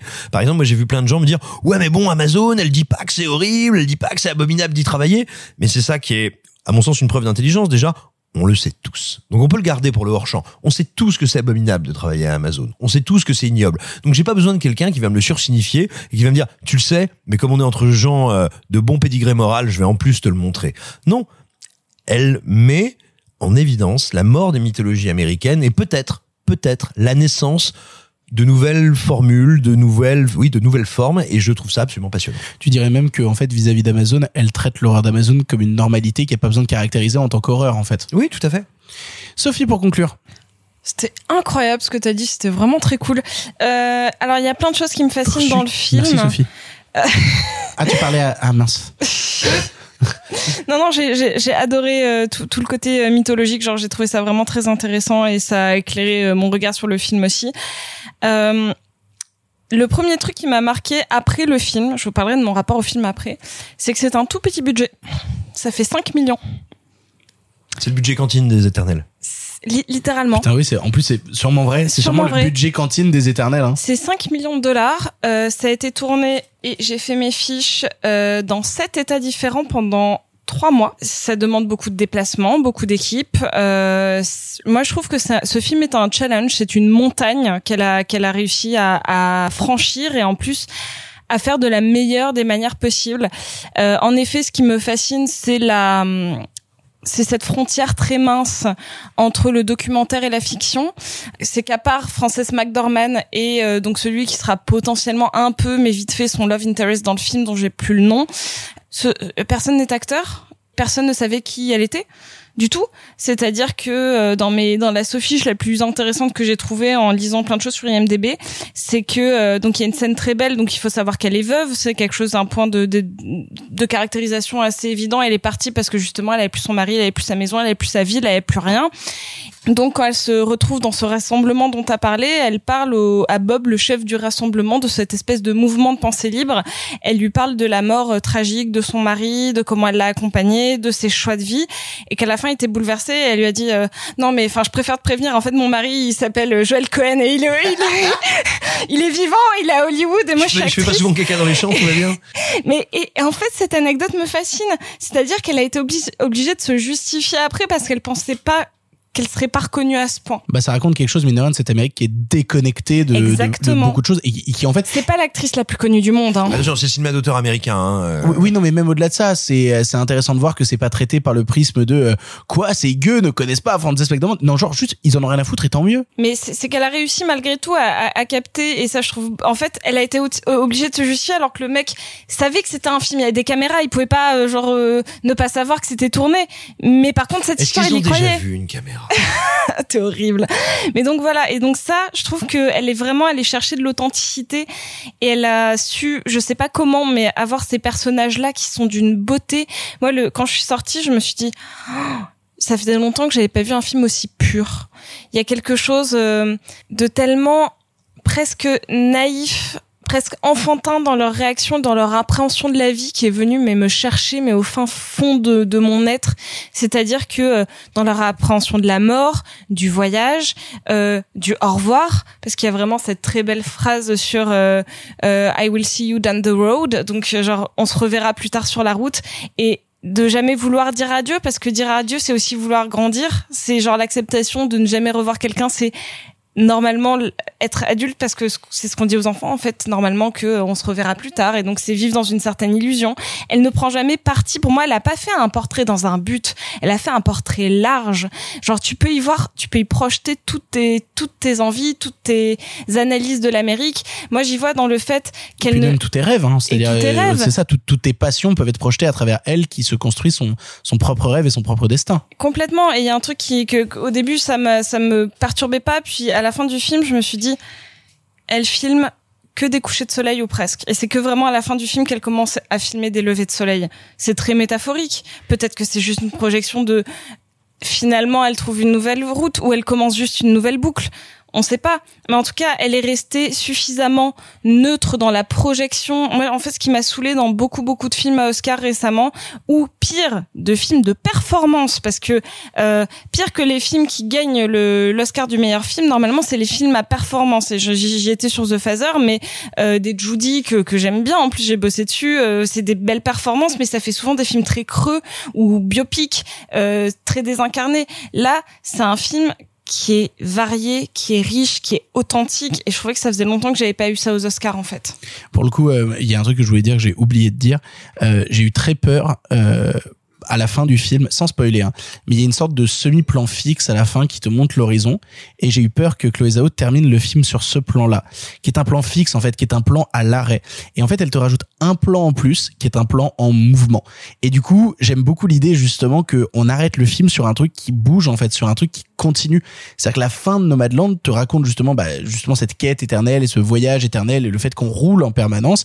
Si elle avait voulu terminer le film sur euh, sur un point d'arrêt, sur cet horizon, un horizon stable et fixe, ça aurait cassé quelque chose parce que ça aurait voulu dire que même le, le destin des personnages s'arrête à un instant comme s'arrête le film. Alors que ce qu'elle nous raconte avec son dernier plan, c'est non, le destin des personnages va continuer à exister et continuer à être sur la route. mais pour reprendre ce que dit, pour dit Simon, euh, tourner en rond en même temps. Parce que ce qu'elle, qu'elle te montre dans ce plan, c'est un horizon à perte de vue, mais c'est ce truc typiquement américain, c'est-à-dire que tu te dises, c'est grand, c'est immense, parce que ça c'est vraiment, vous allez aux États-Unis, vous, c'est grand. C'est, grand, débile. Il Mais faut il faut se perdre dans le désert en Californie, C'est grand, c'est immense, mais au bout il y a la montagne. C'est fermé, il y a une clôture, c'est aussi loin que vous voyez, c'est ça qui est génial aux États-Unis, on voit immensément loin. Par contre, à la fin, c'est un espace fermé. Il y a cette clôture quand même à la fin, et cette barrière de montagne euh, qui, qui close the big country, tu vois. Et donc, malgré tout, tu vois, t'as quand même cette sorte d'ambiguïté. Tu peux aller où tu veux dans le territoire. Et là, je rebondis sur Boeing, je rebondis sur ce qu'a dit Simon. Le territoire est fermé, la frontière est finie, la frontière est morte. De toute façon, la frontière, le, il y a un historien américain qui avait décrété que la frontière, elle était morte, je crois, quelque part en 1910 ou 1911. Donc, euh, la, fron- la frontière est morte depuis longtemps. Après, il y a des gens qui vivent sur le souvenir de la Oui, frontière. mais ou sa le souvenir- mythologie a continué. de- voilà, le mythologie, la souvenir, tout ce que tu veux, mais là, en effet, il y a le moment où même le souvenir n'aura plus de valeur. Et après, tu peux interpréter la fin comme tu veux, mais euh, il faut pas non plus tomber. Je pense c'est là où elle est maline, euh, la réalisatrice, c'est qu'il fa- faut pas tomber tomber dans une idéalisation un peu naïve, un peu bourgeoise de l'idée du, du nomade, du nomade bohème euh, sympathique. Pour moi, elle est très amère cette vision du nomade. hein. Ouais, je suis d'accord avec Simon. Mais pour le coup, c'est marrant que tu parles justement de ces paysages-là parce que j'ai eu la chance de, de, de faire un road trip à travers les US et de, de voir, euh, j'ai dû voir plus de la moitié des États américains et, euh, et je me rappelais toujours de me perdre entre, entre la, la Californie et le Nevada et il y a vraiment un moment où tu roules pendant 2, 3, 4 heures et il y a rien autour. C'est Ah, vraiment le... traversé les États-Unis pour dire à tout le monde voter Trump. Oui, c'est ça, exactement, avec mon gros panneau lumineux et tout et, et, et Bah, mes- ça a bien marché. et oui, exactement. Et j'allais dire, putain, j'allais me tromper de nom. C'était qui la nana Putain. Euh, Hillary Clinton. Non, pas, pas celle-là. Celle Sarah Palin. Sarah Palin. Mais, mais le truc, j'allais Mais- dire, j'allais dire Sarah Connor, ce qui n'avait rien à voir. Ah oui, non, avec- c'est, non, c'est pas la même. c'est pas la même. Mais il y a quelque chose justement de fascinant justement de, deux. de, de rouler pendant des heures aux États-Unis et de n'avoir que le vide et ces montagnes à l'horizon qui se perdent. Il y a quelque chose d'assez, euh, d'assez fascinant et au final d'extrêmement cinématographique. Euh, Il y a aussi un truc dont on n'a pas parlé, c'est du van, qui est assez intéressant euh, sur le rapport à l'objet, euh, à tout mettre dans un objet aussi euh, périssable. C'est quelque chose de très cool. Et, euh, et en fait, elle, la française McDornan a vraiment modifié le van elle-même, comme fait son personnage, parce que et ça l'a fatigué beaucoup. Et apparemment, l'équipe lui a dit d'arrêter. Elle a dit non, mais mon personnage l'est fatigué, je veux l'être aussi. Et, et mettre de moi dans cet objet qui représente tout. Ouais, mais Et- on, on revient à cette idée de la performance, mine de rien. alors oui, mais je la trouve cool et euh, parce que c'est vraiment du, du petit truc en fait. Elle est pas allée euh, genre. Mais, sauf euh, que tu le sais pas si tu te renseignes pas. Oui, la bah performance, oui. le problème c'est qu'elle soit visible. Qu'un qu'un artiste ait envie de se donner à fond dans une performance, c'est pas critiquable en soi. Le problème c'est de te dire genre, bah toi vu mes biscottos, bah Ouais, toi non, là, vu. c'est- là c'est là c'est très très subtil et je tiens à dire, je veux pas spoiler, mais euh, sur Marc qui a dit de le voir en salle, il y a toute ma salle qui a fait un en même temps pendant le film sur la perte d'un objet. Je pense que vous voyez tous. Oui. Et genre Tout à fait. ma salle a tellement réagi. J'ai fait un bond de Mais fou. on Le a porte-clés tous- Footix. Non mais on a tous hurlé et je vous avoue que depuis ma retournée en salle, je pense que j'en ai vu six ou un truc ou peut-être sept. C'est la première fois il y a une communion entière d'une salle devant Nomadland là et j'étais mais en joie. Mais c'est marrant que tu dises qu'il y ait une réaction aussi profonde à la perte d'un objet qui pourrait paraître en fait pris hors contexte comme aussi insignifiante. Sauf que tu en fait tu pénètres tellement dans l'intime d'un personnage et dans l'intime d'un récit Exactement. qu'à partir du moment où un objet aussi insignifiant que celui-là se brise dans le film, il y a un truc chez toi qui vient se briser aussi, qui est euh, non c'est assez passionnant. Bref, vous l'aurez compris, on est tous absolument fans de Nomadland et on vous encourage à aller le voir en salle. Il est actuellement dans votre salle de cinéma. Allez voir Nomadland de Chloé Zhao. On va maintenant parler du film qui a fait le meilleur démarrage, euh, mais meilleur que Tenet. Il est temps de parler de cinéma d'horreur. Il est temps de vous parler de Conjuring 3.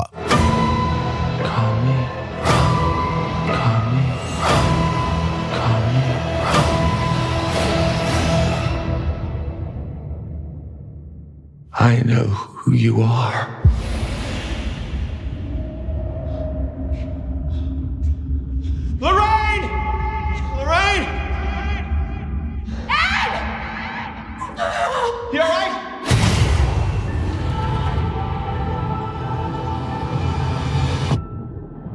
Conjuring 3 est le nouvel opus de l'univers initié par James Wan en 2013 avec les dossiers Warren, cette fois-ci sous la direction de Michael Chavez, déjà réalisateur de La malédiction de la Dame Blanche. Ici, Ed et Lorraine font face à un cas atypique, un homme annonce avoir commis un meurtre sous influence diabolique. Il sera alors de leur responsabilité de trouver des preuves jusqu'à celle que le diable existe. On est plusieurs à l'avoir vu ici, Sophie, Simon et moi, c'est Sophie qui commence. Qu'est-ce que tu as pensé de Conjuring 3 J'aime bien. Voilà. Bonne Bah, journée. Franchement, il n'y a pas grand-chose à dire de plus. hein. Euh, non, alors, je suis en réalité, je dis que j'aime bien, mais en réalité, je suis plutôt déçue par le film. Il faut savoir que, euh, donc, euh, certes, vous avez, enfin, on a tous cette image du Sophie Corps qui est que la douceur ou, ou tout ça, mais bon, bref, au final, il y a quand même celles qui aiment bien les films d'horreur un peu gaulerie et les grosses sagas qui tâchent. Il faut savoir que Conjuring 1, je suis allée le voir quatre fois en salle lors de sa sortie parce que je trouvais ça trop cool. Ça avait cette petite vibe euh, 70s, euh, genre ça avait ces vrais bons jumpscares, mais qui étaient genre euh, pas débilos. Euh, je pense qu'il y avait pas une saga qui m'avait autant euh, genre titillé mon côté teenage depuis Destination Finale et je trouvais ça trop cool. Rien. C'est- C'est quand même plus que ça, Conjuring. C'est pas juste du cinéma d'horreur un peu gogol. Non, c'est divertissant, c'est du vrai bon cinéma divertissant. Moi, je trouve que c'est du vrai bon cinéma d'auteur. Bah ouais, non, bah non. Ah bah si, si, si. non, si. bref, peu importe, c'est pas le sujet. Mais on, on en reviendra quand, quand on parlera. C'était pas mon point de vue. Ce qui m'intéresse dans celui-là, il faut savoir que tous sont basés sur des histoires vraies, ça vous le savez. Mais celui-là m'intéresse particulièrement parce qu'il y a du euh, entre guillemets du juridique qui vient se mêler puisque c'est le premier procès aux États-Unis puisque ça avait déjà été fait en Angleterre où on plaide non coupable parce que j'étais possédée lol. Et je trouve ça hyper intéressant, genre ce côté euh, j'y vais au culot, genre de dire euh, bah non, je suis pas coupable parce que j'avais genre euh, un démon de l'enfer maléfique en moi. Et je trouve ça trop cool. Je trouve ça fondamentalement trop cool. Donc là, on n'est pas sur une succession euh, de jumpscares, d'exorcismes, on va sur euh, des, des, des chemins complètement différents. On va sur de la sorcellerie, on va sur une enquête. Ce qui n'est pas du tout le même, euh, la même construction que les deux premiers Conjuring. Pas complètement. Bah non, il n'y a pas ce côté enquête, il faut des preuves matérielles, on n'a pas ce côté sorcellerie. Le deux. Ah, déjà, Bah non. Le, le, le 2 a un vrai côté enquête.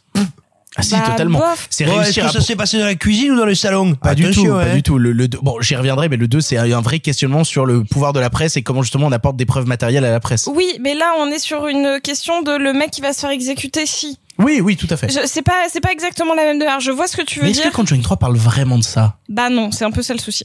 Mais ça m'intéresse et notamment il m'a eu parce que pendant les quatre dernières secondes où il y a déjà le, le générique qui défile, il y a les images réelles, le petit moment où on te passe le magnéto du gamin qui se fait exorciser, ça a l'air de faire très peur, ça me convainc. Euh, en plus, il faut savoir que le petit gamin qui se fait exorciser dans, au tout début, c'est... euh, C'est le gamin dans Vendavision. Oui, alors c'est Julian Hilliard qui était surtout dans The Hunting of Hill House avant d'être dans Vendavision. Il est aussi dans Vendavision. Il est dans The Hunting of Hill House. Victor, me casse pas les couilles. Euh, non, non, vraiment, euh, c'est un petit gamin de génie. Suivez-le sur Twitter. C'est le mec le plus mignon du monde. Il doit avoir 12 ans maintenant. Il a commencé à tourner vraiment très jeune euh, chez Suivez Flanagan. les enfants de 12 ans sur Twitter. Ils sont mis. Pardon. Mais non, C'est pour ça mais que t'as un casier, Simon. t'inquiète. Au collège Les, les- les- les Warren vont s'en charger. Pardon. Euh, non, dans les Ils trucs. sont un- morts, Sophie. Bah alors justement, j'allais y venir. Euh, la donc euh, Lorraine Warren est morte euh, en 2019 et elle avait été consultante sur tous les films jusqu'à présent et donc elle est décédée euh, euh, bah, au moment du tournage de celui-là. donc c'est un peu triste. On embrasse sa famille restante. Et en fait, ce qui me gêne dans ce film, pour y revenir vraiment, c'est que c'est pas mauvais, c'est loin d'être mauvais, sauf qu'il y a plus la patte James Wan qui fait que c'est extrêmement divertissant, que ça te prend et que ça te balade dans tous les sens, que ça te fait peur, que ça t'angoisse. Là, c'est un peu plan-plan. C'est pas désagréable, c'est pas mal tourné, c'est bien moins pire euh, que le, le truc de la Dame Blanche qui était vraiment dégueulasse seulement ça manque tellement de subtilité qui sont venus euh, nous placer euh, John Noble euh, au tout début du film en mode coucou c'est un petit personnage qui fait une seule apparition. Bah lol non c'est John Noble bien évidemment qui va avoir un plus gros rôle et tu auto spoil en fait. Moi c'est un truc qui m'énerve dans les films quand ils te placent quelqu'un d'un peu connu en mode coucou je passe une tête et qu'en fait il va avoir une vraie ligne narrative. Bref tous ces petits trucs qui font que le film est un peu boiteux. Euh, il a de très bonnes intentions. Il manque de scènes fortes.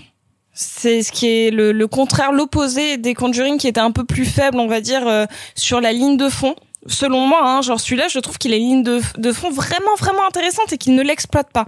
Alors que les autres étaient un peu plus basiques dans l'exploitation du cinéma d'horreur, d'exorcisme, de recherche de fantômes ou autre, mais qu'ils en faisaient un truc visuellement trop cool avec des jeux d'acteurs trop cool et de la mise en scène super. Là, c'est l'inverse. C'est le fil conducteur est génial, mais il n'en fait rien.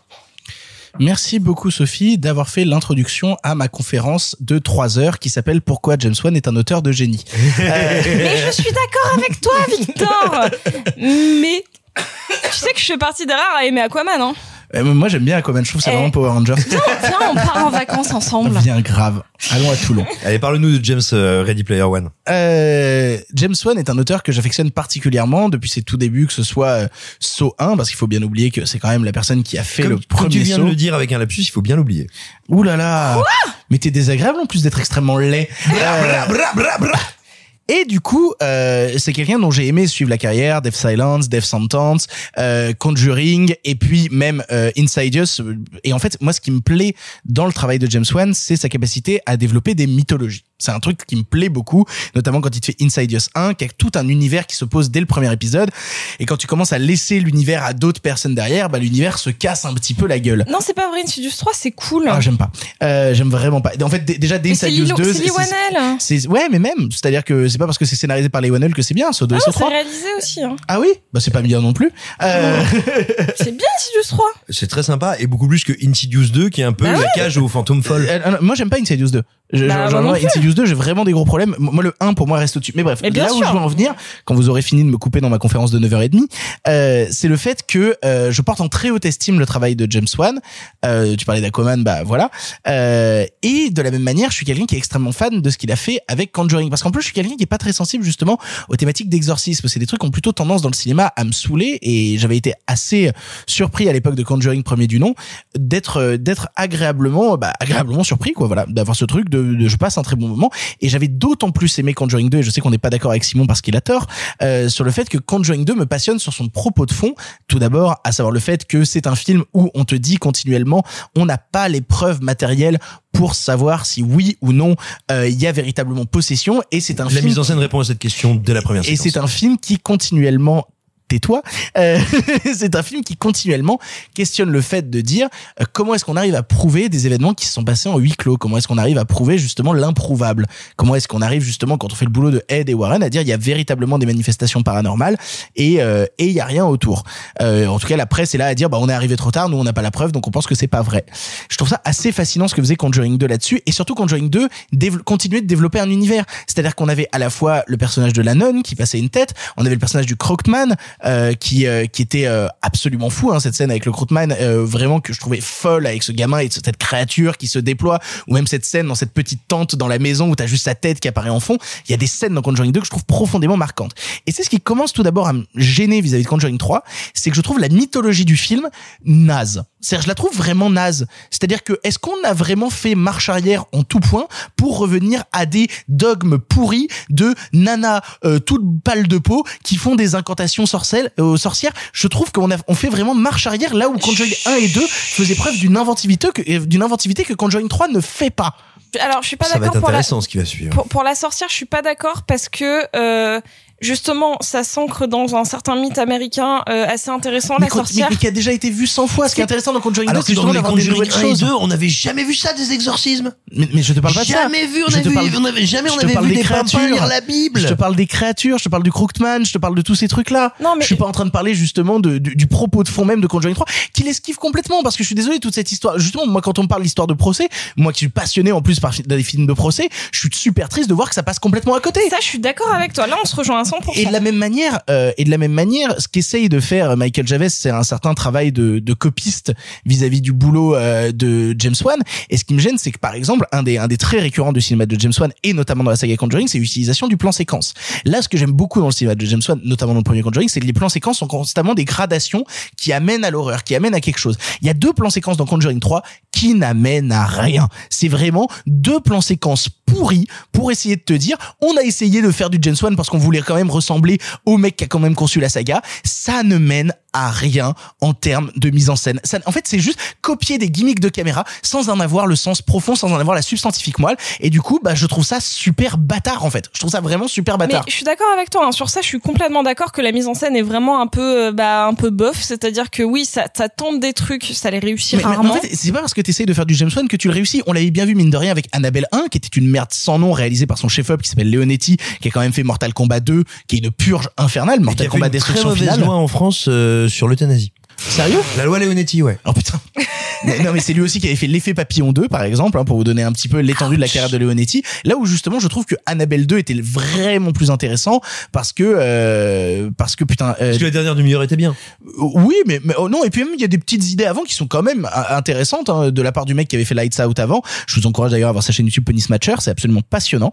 Euh, Annabelle 2 était vachement plus intéressant. Là vraiment Conjuring 3, je trouve ça bâtard en termes de mise en scène parce que ça essaye de copier un type sans comprendre pourquoi il utilise ces cadrages là et sans en faire quoi que ce soit. Je trouve ça beaucoup moins intéressant en termes de mythologie parce que bah, ça vient réutiliser des mythes qui ont déjà été éculés 100 fois sans essayer d'en créer des nouveaux et justement là où c'était intéressant avec euh, bah, moi je retiens toujours le Crookman qui a été une figure qui m'a vraiment marqué bah voilà là on l'a pas et, et, et c'est nul parce que c'est juste une sorcière pourrie dans un dans un dans un château de merde Ça, je suis pas d'accord. et euh, encore une fois, je trouve que c'est un film Conjuring 3 qui, dans ses effets horrifiques, fait vachement moins peur que les deux précédents et vachement moins terrifiant qu'à Insidious. C'est un film euh, vraiment. C'est-à-dire que pour te donner un exemple, Sophie, ça, ça parlera peut-être qu'à vous, mais c'est pas grave.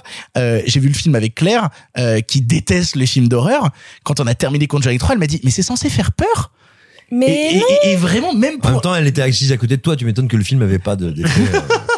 Quel enculé Il n'empêche que voilà, Conjuring 3 pour moi est une déception en tout point, filé à un metteur en scène qui ne comprend pas la saga, qui n'y développe aucun univers nouveau. Si c'était pour refiler le film à quelqu'un qui n'est pas James Wan juste pour faire un nouveau Conjuring, ça n'avait pas vraiment d'intérêt. Euh, Il y a deux petites scènes qui surnagent au milieu que je spoilerai pas, que je trouve sympathiques, mais au-delà de la sympathie pour ces deux scènes-là, Conjuring 3, je m'emmerde profondément.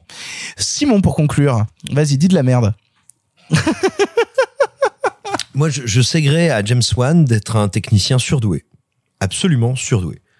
À chaque fois qu'il est derrière la caméra, à part Insidious 2, qui est une mauvaise plaisanterie, à chaque Alors, fois qu'il est tu- derrière tu, la tu retiendrais même pas deux petites scènes Insidious 2 En fait, moi, je pense notamment à la scène de, de l'église où il y a tous les gens capuchonnés et tout. Il y a quand même deux, deux petites scènes oui, en termes, oui, d'iconographie qui pour sont moi, quand même euh, sympathiques. tu Pour vois. moi, Insidious 2, c'est quelqu'un qui veut me faire peur alors qu'il a construit le parc Astérix, si tu veux. C'est-à-dire que ça dure deux heures et demie, c'est beaucoup trop long, ça crie très fort, suis c'est débile, et à la fin, on me fait genre, eh, attention, hein, en fait, on n'avait pas compris le truc pour vraiment l'exorciser, c'est lire la Bible à l'envers. C'est du catoporn débilitant, mais qui techniquement, ce que n'est pas Insidious 1.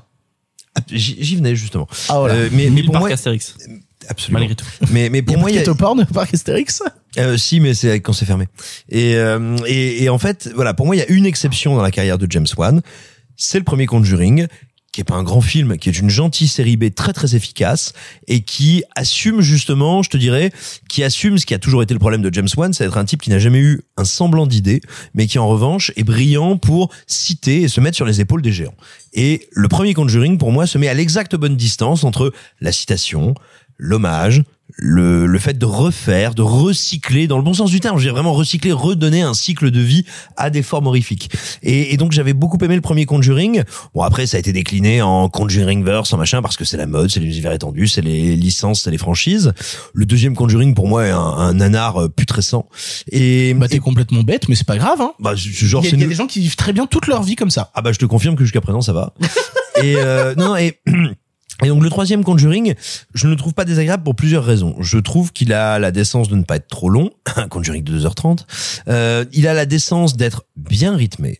Il a aussi, parce que justement il se met sur une, la construction d'une enquête, et ben il nous fait se balader les personnages. Il a la politesse également de changer la dynamique entre eux en, en amenant le fait que Ed est physiquement diminué. Toi tu dis euh, la... C'est- Non, c'est c'est limite gay ce que ça, c'est vraiment du gimmick. pourri. Non, non, non, non, je suis non, pas pas du tout. Ça change absolument Oh là là, la répartition des rôles Oh entre là eux. Il peut pas prévenir le fait que l'autre est possédé parce qu'il est à l'hôpital. Oh, non, alors c'est non, mais c'est Non, grossier la Non, manière non, dont non, pas ça change toute la dynamique entre eux.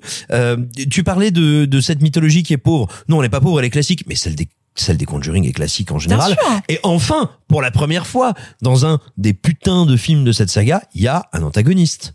Il y a quelqu'un qui en plus est le double de Lorraine Warren, donc ça fait sens que Ed soit un peu en retrait. Et ça, c'est intéressant. Ensuite, il y a plusieurs Ah, horrifiques qui idée. Non pas euh, géniales, non pas incroyables, mais putain d'honnêtes.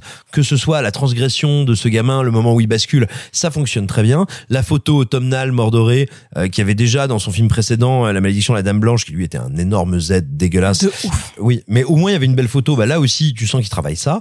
Euh, la séquence, bien sûr, bien sûr inspirée de The Autopsy of Jane Doe, mais qui est très efficace. Eh ben, elle fonctionne. En revanche, oui, il y a plusieurs énormes problèmes. Déjà, c'est que, comme vous l'avez dit, donc je vais pas revenir dessus, ils abandonnent ce concept merveilleux de tiens il faut prouver qui pour moi est différent de celui de Conjuring 2 parce que dans Conjuring 2 c'est pas il faut prouver c'est il faut convaincre il faut convaincre la presse. Mais tout d'un coup, quand on te dit, tiens, on va devoir prouver dans un procès, ça devient une allégorie géniale de la suspension d'incrédulité. Jusqu'où, je, moi, spectateur, je crois? Comment me faire croire? Comment faire croire à quelqu'un? Alors, euh, en faisant mes recherches, euh, il y a déjà ce procès qui a été traité euh, en film en 83. Ça s'appelle le procès du démon. Je ne sais pas si parmi euh, nos auditeurs, il y en a qui l'ont vu. Est-ce que ça vaut le coup de se pencher dessus ou pas? Si quelqu'un l'a vu, je veux bien un, conseil. Marc, est-ce que tu l'as vu? Non, c'est de qui Ouais, Il était accusé, il a pas vu le film. hein. Que- Je sais pas. 80 J'ai juste eu procès du démon 83. Ah, elle est bien. Ben, Mais- Bref, en tout cas, si vous l'avez vu, ça m'intéresse. Et, et donc, bah, c'est terrible de voir qu'à un moment, le film, l'air de rien, te dit Ah, Ok, on s'en fout. Et il te le dit à tel point. Alors, c'est pas un spoiler, parce que je veux dire un truc qui n'est pas dans le film. Donc, pas un truc. Littéralement, en fait, en fait on s'en fout du procès. Il est pas dans le film. T'as les gars, ils te font Ça va être notre enjeu. Tu ah ouais, d'accord, vous, vous me l'avez un peu fait à l'envers. On va Et- plutôt aller voir euh, des, des gamines dans la forêt qui ont eu des petites histoires dont on a rien à foutre pour faire une scène de- d'une demi-heure complètement déconnectée du récit. C'est ça. Non mais donc là, il y a d'énormes soucis. Et puis moi, enfin, il y a un truc qui me sidère en termes. Alors, je sais pas si de l'incompétence d'écriture ou si c'est euh, de la de la frilosité du studio, c'est que on ne traitera jamais ou quasiment pas, au détour d'une réplique seulement, les motivations de l'antagoniste. On te laisse entendre à un moment que, en fait, elle aime pas les gens qui s'aiment, et donc du coup, ça te permet de faire une scène genre Power of Love pour tout, euh, pour tout régler qui est d'un ridicule achevé, qui a déjà en plus été joué parce qu'il y avait un peu de ça, d'ailleurs dans Conjuring 2, hein, la question de non regarde je t'aime je t'aime hop, hop, réveille-toi Bobby Joe Et qui est complètement pas cohérent avec les personnages qui sont possédés dans le récit. hein. Absolument. Et donc, et donc voilà, le, pour moi, les deux gros problèmes du film, que je considère comme une série B horrifique honnête, pas désagréable. Euh, voilà, si vous aimez vous manger un peu de films fantastiques, vous n'allez pas passer un mauvais moment. Néanmoins, deux gros soucis. À la moitié du récit, il abandonne littéralement ses enjeux. Et enfin, son climax est tout nul. Et c'est toujours une erreur de terminer sur une note faible, parce que c'est la note avec laquelle tu quittes le film. Vous l'aurez compris, euh, Conjuring 3 a été apprécié par certains, d'autres ont des réticences, d'autres ont des grosses réticences, et un mec éclate des bouteilles de verre dans ma cour, donc je ne sais pas si ça s'entend dans les micros. En tout cas, Je crois que nous c'est James Wan. C'est James Wan qui casse des bouteilles en verre dans ma cour. Euh, nous allons maintenant passer au dernier film de cette catégorie du présent avant de parler en bref. Nous allons vous parler du discours. La noix de muscade, c'est une excellente ta idée. gueule, ta gueule, ta gueule. Il y a tellement de choses à dire. Putain, merde, pardon. Des choses qu'on se dit jamais parce qu'on pense que c'est trop tard. Putain, mais tu vas me lâcher, oui Mais en fait, je crois qu'il est jamais trop tard. Et c'est cadeau S'il se casse la gueule, ça veut dire qu'on passera notre vie ensemble. Ok. Ok. Ok.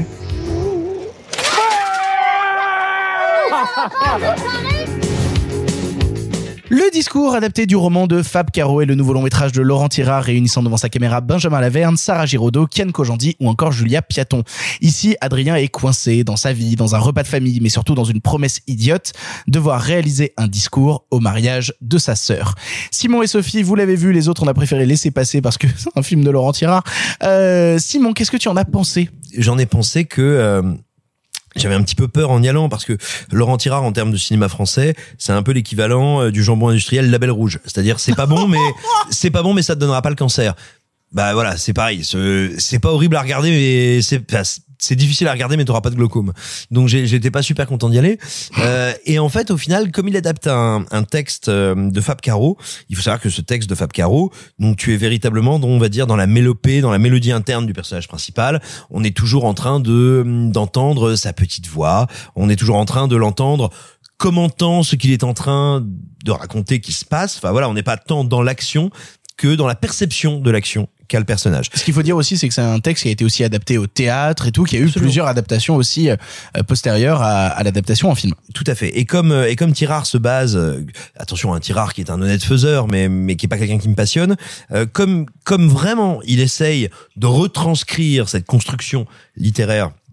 Bah du coup, il a un matériau qui est très intéressant, qu'il respecte et euh, et, et de là, il y a plein de petites trouvailles, de petites surprises, parce que oui, tu peux avoir l'impression, on va dire que ça dynamite un peu les codes de la comédie française, parce que d'un coup, l'action s'arrête, deux personnages se parlent, les inconscients se confrontent, ce machin. Ce qui effectivement est rigolo, tu vois, je ne passe pas un mauvais moment devant le discours, vraiment, clairement pas.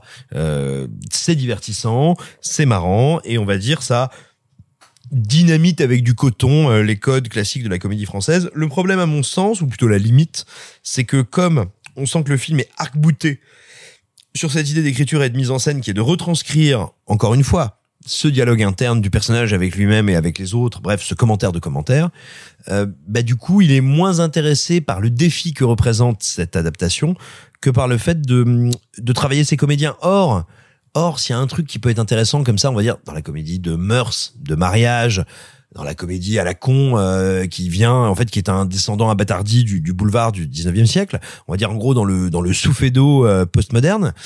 Ben, ce qui est intéressant c'est quand même tes comédiens. C'est de leur donner de la chair c'est de les faire vivre. Or comme ils sont au service d'un texte brillantissime et d'une structure très rigide et ben le drame, c'est que tous ces comédiens sont moins bons que là où on les a vus avant. Benjamin Laverne, qui est quand même une espèce de machine à sous-texte, sous-entendu, à ambiguïté, bah c'est un peu une limande. Euh, Ryan Kojandi, eh ben euh, Kian. Kian Ryan- Kojandi. Ryan Kojandi, t'es sérieux là? Et oh, on en est à la troisième bouteille de rosé. hein. Oui, oui, c'est pas faux. Sixième, Simon, sixième. Donc euh, Kian Gosling, euh... non, elle est pas drôle. Ah, il fallait rire là Moi, j'ai ri. Toi, j'aime mieux dire que t'as des spé, tu vas, t'as pas besoin de la boire pour l'avoir en entier dans le goulot, ça va bien se passer. Bref, Kian Kojandi, euh, qui est plutôt, je trouve, un comédien efficace et qui surtout qui a un sens du tempo, un, un sens du rythme, c'est sa grande qualité. Bah là, il peut pas l'exprimer. La seule qui s'en sort, c'est Julia Piaton. Julia Piaton. Julia Piaton. Et non pas Julia Piaton. Ouais, ouais, Vraiment, les noms ce soir, c'est compliqué. Hein. Ok, ok, Sylvain. Elle est mariée, elle est bien. Vas-y, Sylvain, reprends. Julia, la seule qui, à mon sens, s'en sort, c'est Julia Piaton. Et, et voilà, moi, mon- ma grande tristesse, c'est de voir un film qui est divertissant, qui est drôle par endroits, mais qui est tellement attaché à sa structure et à son architecture, qu'il laisse finalement, je trouve, très peu d'espace à ses comédiens, très peu de chair, à part Julia Piaton. Sophie, tu es la deuxième et la, la deuxième et dernière à l'avoir vu. Qu'est-ce que t'as pensé du discours? J'ai eu le malheur de le voir juste après Nomadland, c'est-à-dire que j'ai vraiment enchaîné à même pas 30 minutes d'écart les deux films. Les fameux doubles programmes. les doubles programmes et donc euh, enchaîner ce, ce film très profond, euh, très euh, mélancolique avec quelque chose que je vais résumer à un tout petit problème d'homme blanc bourgeois sur un texto, ça m'a j'a- j'avoue que je suis passée un petit peu loin des enjeux. Euh, je dis pas ça, euh, pourtant vous savez à quel point j'aime le cinéma bourgeois, c'est quelque chose qui vient euh, m'émoustiller. Euh, là, c'est juste que faire 1h40 de ouin ouin sur elle m'a pas répondu à la minute près, Mais est-ce que c'est pas plus moins moins que bourgeois, en fait, finalement? C'est plus ouin ouin que bourgeois. Euh. C'est plus moins moins que Ah, bourgeois. J'aimerais bien un parti politique qui a ça. eh, c'est un, t-shirt, ça, c'est plus moins moins que bourgeois. Plus ouin ouin que bourgeois. On va en faire un t-shirt. Si vous voulez un t-shirt plus ouin ouin que bourgeois, n'hésitez pas à nous le dire sur notre compte Twitter, hâte pardon le cinéma. On fera un t-shirt plus ouin ouin que bourgeois. Ok. Euh... Au revoir, Simon. À bientôt. Envoie une carte postale. Merci d'être venu, Sylvain. Du coup, j'avoue que d'avoir confronté un petit peu les deux dans mon esprit et dans mon cœur, ça a un peu desservi au discours que je trouve au final euh, quand même extrêmement sympathique et qui a eu des vrais moments de rigolade, mais vraiment toute la salle s'est mise à rire parce que euh, le film est très ludique dans sa mise en scène, euh, un peu comme ce que tu avais pu évoquer sur en, termes de théâtre filmé sur The Phaser qui va jouer sur le décor. Là, ça va reprendre un peu ces codes-là en en créant et en bougeant la caméra pour qu'on découvre des choses dans le fond et pour pour créer de, de l'extra diégétique assez assez ludique ou avoir euh, souvent des ruptures de quatrième du quatrième mur. Bref, le film joue avec son spectateur. Je pense notamment à euh, dès qu'il veut mettre de la musique donc euh, dans le film, souvent en fait il retourne la caméra et il y a un piano qui a apparu avec un mec dessus qui joue de la musique mélo ou rigolote ou quoi que ce soit et euh, le personnage principal qui va interagir avec. Donc c'est plein de bonnes petites idées très ludiques qui qui au final fonctionnent très bien. Moi c'est vraiment un peu le fond qui m'a ennuyé. C'est moins bien que Nomadland, quoi. Ah bah ça c'est clair. Ça parce que bon, j'ai tellement d'amour pour Benjamin Laverne qui était le la seule chose qui avait sauvé un petit peu pour moi euh, le sens de la fête qui est un film que j'aime pas mais où je le trouve mais incroyable dedans. Et qui est formidable dans Antoinette dans les Cévennes et aussi. qui est incroyable dans Antoine Mais et qui dans les Cévennes. toujours formidable. Mais qui est toujours formidable. Sauf que là, il est cantonné à ce post-ado parce que c'est vraiment un post-ado puisqu'on ne le voit pas dans sa vie d'adulte mais uniquement dans ses rapports amoureux. Avec cette nana qui a l'air c'est très inspiré un petit peu de 500 jours ensemble dans la manière dont c'est raconté on s'est rencontrés on s'est promis ça etc donc au final ça perd un petit peu quelque chose. Et puis, c'est d'autant plus vrai ce que tu dis que la compagne en question, Sarah Giraudot, qui est une actrice gigantesque, qui est vraiment une comédienne incroyable, et ben c'est pareil, tu te dis que même dans ce film-là, on pouvait lui en demander plus, enfin pas lui en demander plus, on pouvait faire plus de son Et personnage. bien sûr, et je la vois avec ses grands yeux bleus, un peu comme Zoé Deschanel qui dit des trucs à Joseph Gordon-Levitt. Enfin, c'est un, un film qui, que j'aime beaucoup, donc 500 jours ensemble, c'est obligé. Mais il y a ce genre de scène sur leur rencontre parce que du coup, il repasse tout en fonction de chaque scène, chaque phrase que dit sa famille. Il va remettre tout son, toute sa, sa, storyline amoureuse en question. Et donc, du coup, il va se souvenir de la fois où ils se sont promis qu'ils allaient rester euh, tous les, tout- toute leur vie ensemble si un gamin tombe de vélo ou pas. C'est très 500 jours ensemble, ce genre de, complicité. Et je trouve que le fait que le film soit une succession de petites boucles mais qui reviennent toujours à ce côté très antipathique du personnage de mais il est 21h12 pourquoi elle m'a pas répondu? Ça fait 1h52 qu'elle a lu mon message puis 1h53 puis 1h54 puis 2h 2h10 en fait ça m'a un peu saoulé que ce soit autant centré sur l'heure de lecture du message je trouvais que c'était pas si enfin si c'était pas si important que ça donc c'est cool, c'est un bon divertissement. La salle prenait du plaisir littéralement, riait à pas mal de vannes. Euh, je, je suis juste peut-être triste de l'avoir vu après avoir vu quelque chose de profond parce que là au final c'est c'est très euh, c'est très superficiel. C'est pas désagréable, c'est juste très superficiel. Vous l'aurez compris, les gens qui ont vu le discours ont quelques réticences sur le film. On vous laisse le voir pour vous faire votre propre avis. Nous allons maintenant passer au film en bref, un film dont on va vous parler rapidement parce que euh, parce qu'on est peu à l'avoir vu ici et qu'on va laisser la personne qui a préféré en parler, euh, enfin qui l'a préféré en salle, en parler. Nous vous allons maintenant parler en bref. Ça va durer encore longtemps. Eh bien, vous, qu'est-ce que vous faites dans les bras de mon cocher? Vous en avez encore beaucoup du sensationnel comme ça Pourquoi vous pensez qu'on ne prend pas le cinéma au sérieux Cette ligne est sur écoute. Il va me falloir être bref. En bref, cette semaine, Vaurien, premier long métrage de Peter Durunsi, nous raconte l'histoire de Jay sortant de maison d'arrêt, débarquant dans une nouvelle ville sans sous, mais plein d'envie, saisissant chaque opportunité pour travailler, aimer, dormir et tuer. Simon, tu l'as vu, qu'est-ce que tu en as pensé? Enfin, un film sur mes années lycée. Waouh Alors quand on connaît le film, c'est l'enfer, euh, ce que t'es en train de dire. hein. Mais non, c'était juste par rapport au toi, à ce que t'avais dit. Euh, non, non.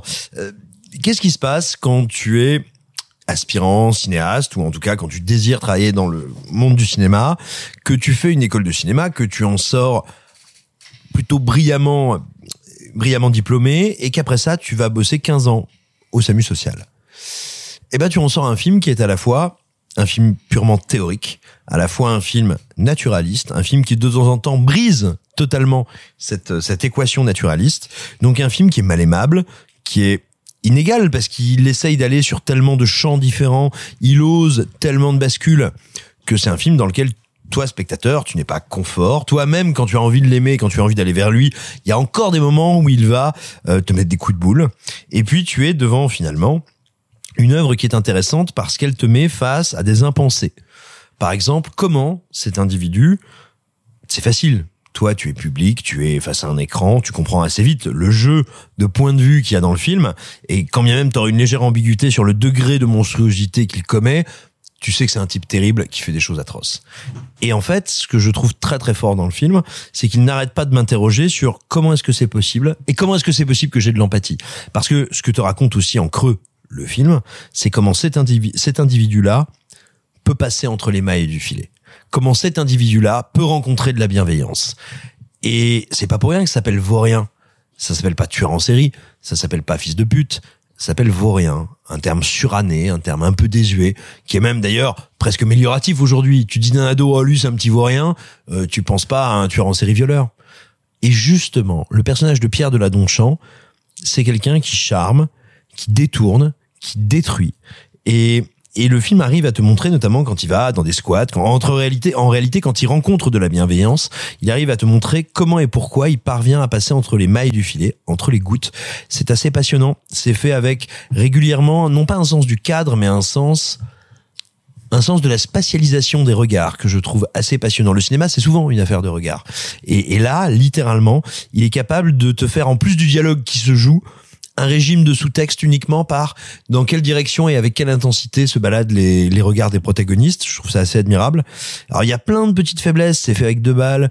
Euh, il essaye de faire tellement de changements, de ruptures de ton, de style, de regard que oui, il y a y a des y a des petites choses qui passent moins bien, mais mais et je sais également au film d'être extrêmement me semble-t-il brutal dans ce qui me fait expérimenter, mais de pas du tout être, on va dire, doloriste ou sadique avec son spectateur sur comment il va représenter des, des meurtres et des viols. Et puis enfin, euh, il y a Ophélie Beau, qu'on a donc rencontré euh, dans Make to My Love euh, grâce à Keshish, qui a là son premier grand rôle en dehors de ce cinéma-là, qui est éclatante, qui a un jeu qui est d'une finesse, d'une évidence, d'un naturel et d'une précision admirable. Mais comme Keshish, il peut pas s'empêcher de la mettre à poil à un moment dans le film. Ouais, enfin, tu sais, dis-toi que si à un moment le cinéma français a pu mettre Véronique Jeunesse à poil, euh, voilà, c'est c'est pas c'est un tropisme national. Non, parce que je, je m'exprime pas sur le film parce que j'ai vu Vaurien et que j'ai des j'ai des gros blocages sur euh, sur Vaurien, mais tu sais que Ophélie Beau, mine de rien en fait partie. Non, non pas qu'elle joue pas bien dans le film, c'est juste que j'ai vraiment ce truc de putain, on sort Ophélie Beau de l'univers de Keshish, on peut pas s'empêcher au bout d'un moment de la faire jouer, la nana qui va coucher avec le personnage et quoi que ce soit. En fait, moi le questionnement que j'avais, mais en fait un truc sur lequel je voulais te faire réagir, qui est moi un, un des gros blocages que j'ai avec Vaurien, c'est le fait que euh, l'univers du SAMU social, c'est un univers qui est passionnant, l'univers du squat et justement comment des gens réussissent à survivre et à s'en sortir via certains squats d'artistes, c'est un univers qui est passionnant et, et j'ai des connaissances qui en font partie.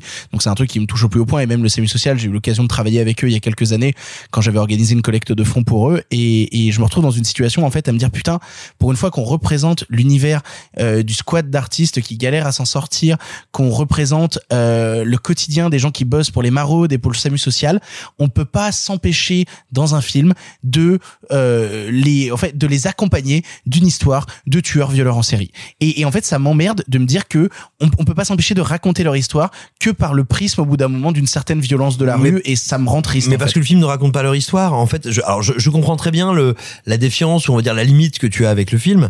Mais j'ai envie de te dire, si demain on voulait faire un film sur un un criminel pédophile, il serait peut-être dans l'éducation nationale, il serait peut-être dans l'Église catholique, tu vois, par exemple. Oui, Attends, mais l'éducation nationale, je veux dire, ça a été beaucoup représenté. Là, la question du SAMU social, c'est un truc qui a été très peu représenté oui, mais dans tu le peux pas vouloir, tu peux pas interdire à quelqu'un de faire un film ou dire que quelqu'un ne devrait pas faire un film sous prétexte que euh, il s'aventure sur un, un chemin qui a été peu défriché. En plus de ça, pour moi, le film ne souffre d'aucune ambiguïté sur, euh, je veux dire, le, le personnage de Pierre de la, de la Donchamp s'infiltre dans des milieux qui sont bienveillants à son endroit. Mais pour moi, il y a aucune espèce de comment dire d'ambiguïté. Euh, c'est pas des gens qui toléreraient ce qu'il est, qui auraient un doute et qui laisseraient passer. Non, non. Pour moi, vraiment, je trouve au contraire que le film est, est extrêmement digne et euh, et pondéré, réfléchi dans son regard justement sur ces institutions ou plutôt sur ces para-institutions. Et, et je, je comprends très bien que toi, du coup, ça te touche d'une manière douloureuse et déplaisante que de les voir dans le contexte d'un film qui a ce sujet-là. Mais, mais moi, j'ai pas du tout l'impression que le film leur fasse un mauvais procès, par exemple.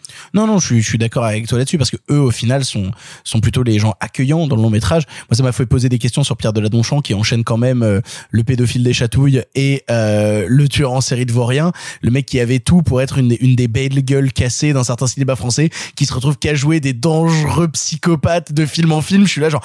Mais du coup, toi, tu conseilles rien. Si vous avez envie de voir un cinéma français qui essaye de jouer ce grand écart impossible qui donc n'y arrive pas toujours entre cinéma social, cinéma naturaliste et cinéma de genre stylisé, eh ben tentez-le. C'est une vraie belle expérience avec des comédiens incroyables. Il y a des séquences dont on qu'elles sont improvisées alors qu'elles ne le sont pas. Euh, c'est vraiment un joli premier film et de la part de quelqu'un qui a autant envie de témoigner d'un réel que de fabriquer du cinéma autour de ce réel. Et je trouve cette tension très très belle. Sais où tu veux aller C'est ce que tu veux faire. C'est moi ça.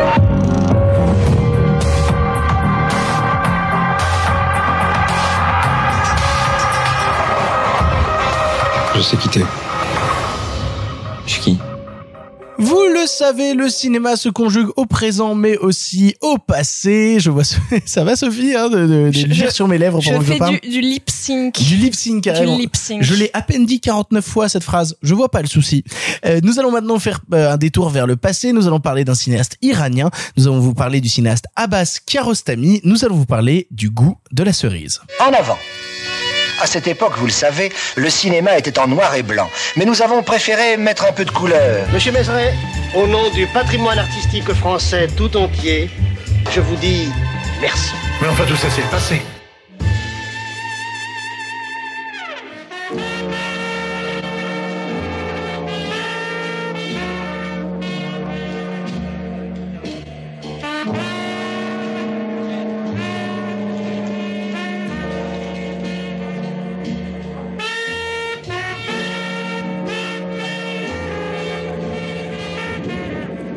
Le goût de la cerise est un long métrage franco-iranien réalisé par Abbas Kiarostami en 1997 et récompensé la même année de la Palme d'Or. Se déroulant dans la banlieue de Téhéran, on y suit un homme en Range Rover arrêtant plusieurs passants afin de leur demander de l'aide.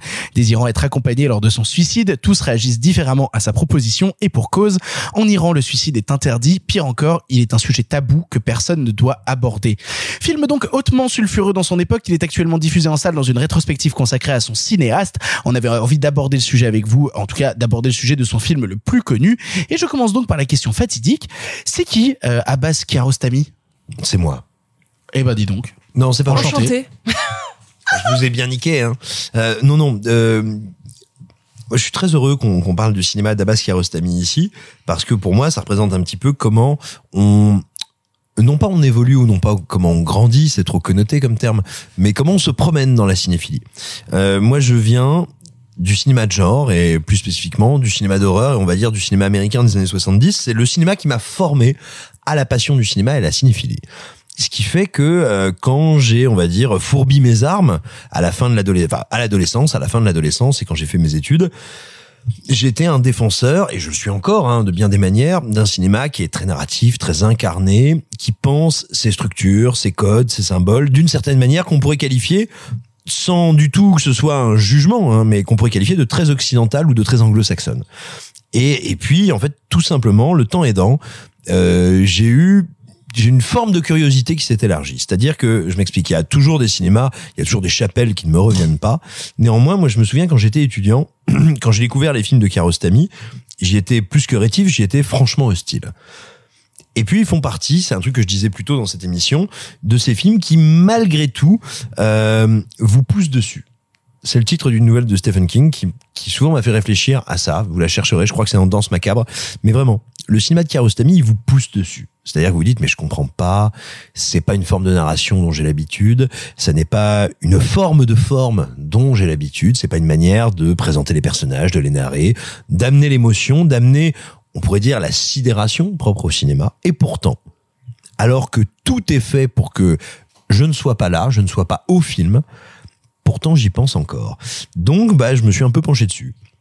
Et donc Kiarostami, qui c'est Kiarostami C'est ce cinéaste iranien qui va être, avec quelques autres, à hum, l'origine de ce qu'on appellera, surtout chez nous, euh, la nouvelle vague du cinéma iranien et moyen-oriental qui a fait florès notamment à Cannes parce que vous voyez on aime à dire genre oh là là le cinéma de Cannes c'est le cinéma euh, c'est le cinéma des auteurs à la con euh, des films ouzbeks de machin non, non c'est aussi une machine à faire connaître des filmographies à faire connaître des cinématographies. Et si aujourd'hui il y a trois quatre cinq fois dans l'année du cinéma iranien qui arrive en France, mais en Europe en général, et qui est aussi regardé par les Américains, c'est parce que il y a eu entre autres le cinéma de Kiarostami qui est arrivé dans les années 80-90 à Cannes et qui a été célébré. Pourquoi est-ce qu'il a été célébré? Kiarostami a un espèce de talent très singulier, très étonnant, euh, pour passer à la fois d'un cinéma en apparence sociale à quelque chose de plus poétique, pour passer du concret, de quelque chose d'abrasif à du pur abstrait. Et ça, c'est un truc qui est quand même, qui est quand même très très étonnant, qui est très particulier. Euh, et surtout pour moi, Kiarostami, il met en lumière, peut-être plus qu'aucun autre, un truc qui est consubstantiel du cinéma. C'est, je crois, le seul art qui dépend de ça. Le cinéma, c'est l'art du dispositif. Par exemple, tu es compositeur ou musicien. Tu vas écrire, bah, tu vas écrire euh, tes notes. Que tu les écrives sur un ordinateur, sur une feuille de papier, que tu les écrives dehors ou à l'intérieur, bah, tes notes, enfin tu vois, la composition que tu as écrite, c'est la même. Et les gens qui vont la jouer la joueront de la même manière. Euh, tu es sculpteur. Ton marbre que tu sculptes dans ton jardin, dans ton atelier, que tu le sculptes en sandales ou euh, ou, euh, ou avec des Santiago, ton marbre c'est le même. T'es écrivain. Que tu écrives le soir ou la nuit, tes mots c'est tes mots. En revanche, t'es cinéaste. Et ben tout d'un coup, ton dispositif peut transformer ton film. Par exemple, euh, donc il faut savoir, le film prend la forme d'une longue suite de dialogues en voiture. C'est un type qui cherche non pas quelqu'un pour l'aider à se suicider, ça, lui, il est décidé à se suicider, mais pour chercher quelqu'un pour l'enterrer après son suicide. Parce que, comme tu le disais, le suicide est tabou en Iran, et donc du coup, bah, il a besoin de quelqu'un pour enterrer son corps après le suicide.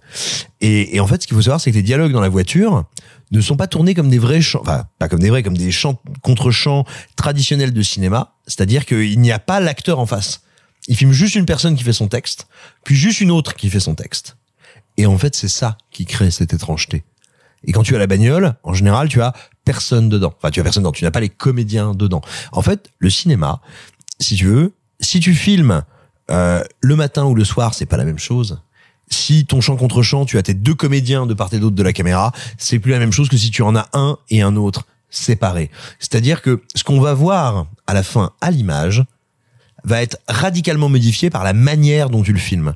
Si tu filmes de manière guérilla ou si tu filmes dans la tranquillité d'un studio, c'est plus la même. Le cinéma, c'est l'art du dispositif. Le dispositif transforme ce que tu racontes. Et ça en fait un explorateur de ça, un poète, je trouve, incroyable. Et je terminerai en disant une chose toute bête. C'est que là où, d'une manière pour moi presque chimique, il arrive à toucher quelque chose que d'autres n'arrivent pas à toucher, c'est qu'il y a des moments où rien que le son m'émeut. Juste pour vous dire, le film se termine sur un bruit qu'on pourrait qualifier de euh, le bruit de la nuit, le bruit du mouvement, du flux et du reflux du vent et de la mer. Et rien que ce son, vu le parcours émotionnel qu'on a eu, moi me bouleverse. Il n'empêche que si tu abordes la question du dispositif, en fait, moi, j'ai j'ai découvert le goût de la cerise là pour cette émission-là et même le cinéma de Abbas Kiarostami, qui est un cinéma où, où je vais être très honnête, hein, c'est un cinéma de, duquel je suis très peu sensible en fait, ce qui me laisse euh, très souvent en dehors. Mais par contre, en fait, ce qui est terrible, c'est qu'on a ce, ce personnage qui est au volant d'une voiture et qui, tout le long du goût de la cerise, en fait, en demandant à plusieurs personnes de l'enterrer après son suicide, etc., etc., etc., nous fait un peu une sorte du, du portrait de l'Iran de cette époque-là, en fait. Et justement des différents métiers qu'on peut représenter. On y retrouve un soldat, on y retrouve un- quelqu'un qui bosse, euh, qui bosse sur un chantier, on y retrouve quelqu'un qui bosse dans un musée. On a justement un paysage de, de plein, plein, plein de personnes qui font l'Iran de cette époque-là. Et donc moi, en fait, si tu mets un mec au volant d'une bagnole en Iran qui nous fait un paysage de l'Iran d'une époque, je peux pas m'empêcher de penser à Jafar Panahi, en fait. Je peux pas m'empêcher de pencher à, à Taxi, à, de, de penser à Taxi Téhéran ou à, d'autres propositions qu'il avait fait avant. Moi, j'aime beaucoup le cinéma de Jafar Panahi, notamment ceci n'est pas un film, mais c'est des propositions euh, assez radicales qui ont été contraintes et forcées. Tu parlais en fait de la question du dispositif. C'est un cinéaste qui est contraint à un dispositif du fait qu'on l'interdit de faire du cinéma et qui du coup se retrouve à improviser euh, par certaines manières d'autres manières de penser son cinéma et de penser sa réflexion du cinéma. Et donc quand il fait Taxi Téhéran à l'intérieur d'une bagnole tout le long en créant une mise en scène entièrement en ville, moi il y a quelque chose qui me passionne assez et qui fait mine de rien le portrait de l'Iran d'une époque. C'est c'est ça qui et donc du coup quand je regarde tu n'as pas l'impression de voir une version, on va dire euh, li- light? Tu as t'as pas l'impression de voir le Diet Coke de euh, Bah ouais, mais, mais de du coup, mais du coup, c'est une version qui m'intéresse moins. En fait, c'est- triste. Hein. Je, je, je suis la deuxième personne à parler sur le film et à aucun moment j'ai envie de le démonter. euh, Au contraire, parce que je ne pense pas que ce soit un mauvais film. Je pense que j'y suis profondément insensible. Là où justement le cinéma de Jafar Panahi, lui, va beaucoup plus euh, s'attacher à moi et me coller à la peau et me donner envie d'en voir plus, me donner envie d'être dans le taxi avec lui et de le suivre. En fait, je trouve que peut-être c'est ça aussi. Je pense que le ce que j'ai vu du cinéma d'Abbas euh, Kiarostami est tellement froid par certains aspects. Tu trouves ça froid, toi Ouais, je trouve ça froid dans les relations entre les personnages. Là où le cinéma de Jafar Panahi semble beaucoup plus accueillant. Et je pense aussi que ça vient mine de rien du cinéaste, parce que Jafar Panahi, il a plus que ça. Il a plus que ça qu'être accueillant dans son cinéma. En même temps, il s'appelle Jafar. Hein, non mais tu vois ce que je veux dire? Dans le côté justement, il faut qu'il fasse un cinéma qui soit du positif, justement un cinéma, euh, un cinéma qui permet d'aller vers l'avant. Là où justement, bah quand même le, le sujet même du goût de la cerise, c'est quand même un gars qui veut se suicider. Donc on est sur un film qui plus est à l'époque qui s'est retrouvé à Cannes et qui a failli pas se retrouver à Cannes parce que euh, il n'est pas passé par le festival qui normalement gère le comité de censure et qui aurait pu peut-être censurer le long métrage et l'empêcher d'aller à Cannes. Dans, dans un jury canois en plus, il faut le rappeler à l'époque, un jury canois euh, dirigé par Isabella Gianni avec euh, à l'intérieur du, ju- du jury euh, Nanni Moretti ou encore Tim Burton, euh, le jury de 97 et c'est marrant, euh, je suis allé regarder les films aussi qui étaient présentés au festival. La même année, il y avait Funny Games. Donc là aussi, on est sur un cinéma froid qui te laisse en dehors, etc. D'ailleurs, Nanni Moretti était sorti de la séance à l'époque de Funny Games en disant qu'il ne voudrait plus jamais croiser Anneke et jamais lui parler tellement il avait été choqué par Funny Games et c'est quand même Nanni Moretti. J'aimerais dire qu'il avait un peu tort, alors que Michael est quand même quelqu'un d'extrêmement rigolo. Ben, tu sais que c'est quand même le jury canois de Nanni Moretti qui remettra la Palme d'Or à Amour de Haneke quelques années plus tard. Donc du coup, c'est marrant de voir la, la dichotomie entre les comme deux. quoi, où il faut toujours se méfier des Italiens. Et il y a eu l'accent pendant cette émission, ça me va. Donc voilà, en fait, je trouve que c'est un cinéma beaucoup plus froid, beaucoup plus dur, beaucoup plus triste, beaucoup plus nihiliste sur euh, la- la- ce qu'il nous raconte de l'homme. Et du coup, bah, le goût de la cerise va vachement me laisser euh, en dehors, ce qui me rend triste en fait, là où justement je trouve Taxi Téhéran mille fois plus accueillant dans le paysage qui fait de l'Iran. Mais c'est parce que Taxi Téhéran, c'est un film qui est fait pour toi. C'est un film de festival. Il est fait pour aller chez nous. Euh, voilà, c'est un film de festival occidentaux. C'est un, c'est un film de quelqu'un qui te dit, bah regardez, comme vous les occidentaux, vous avez de la chance. Regardez moi dans mon pays, on m'empêche de faire un film. On m'empêche tellement de faire un film que d'ailleurs j'arrive quand même à le faire et que je vous le présente en festival. Mais je dis ça, je, je, je ne déteste pas fondamentalement Taxi Téhéran, qui est un joli film, mais qui est un film qui a, où j'ai un peu de mal dans son dispositif. Et c'est un peu moins moins le film. Maintenant. Plus euh, moins moins que bourgeois. plus moins moins que bourgeois.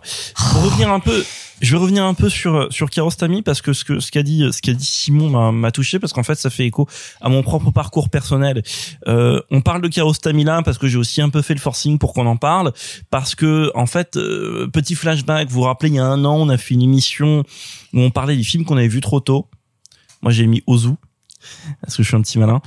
Et, euh, et en fait, j'avais hésité, à la base, j'avais hésité avec Kiarostami. Pourquoi? Parce que Ozu comme Kiarostami sont deux, cinéastes que j'ai notamment appris à connaître, mais malheureusement pas dans le bon sens du terme à la fac, euh, ou quelques mois, j'allais dire quelques années, non, malheureusement seulement quelques mois que j'ai passé à la fac avant de lâcher. Et euh, Ah, je- à toi aussi? voilà. C'est pas bien la fac. Hein. Et- Non, mais lui, c'est parce qu'il y a eu la guerre.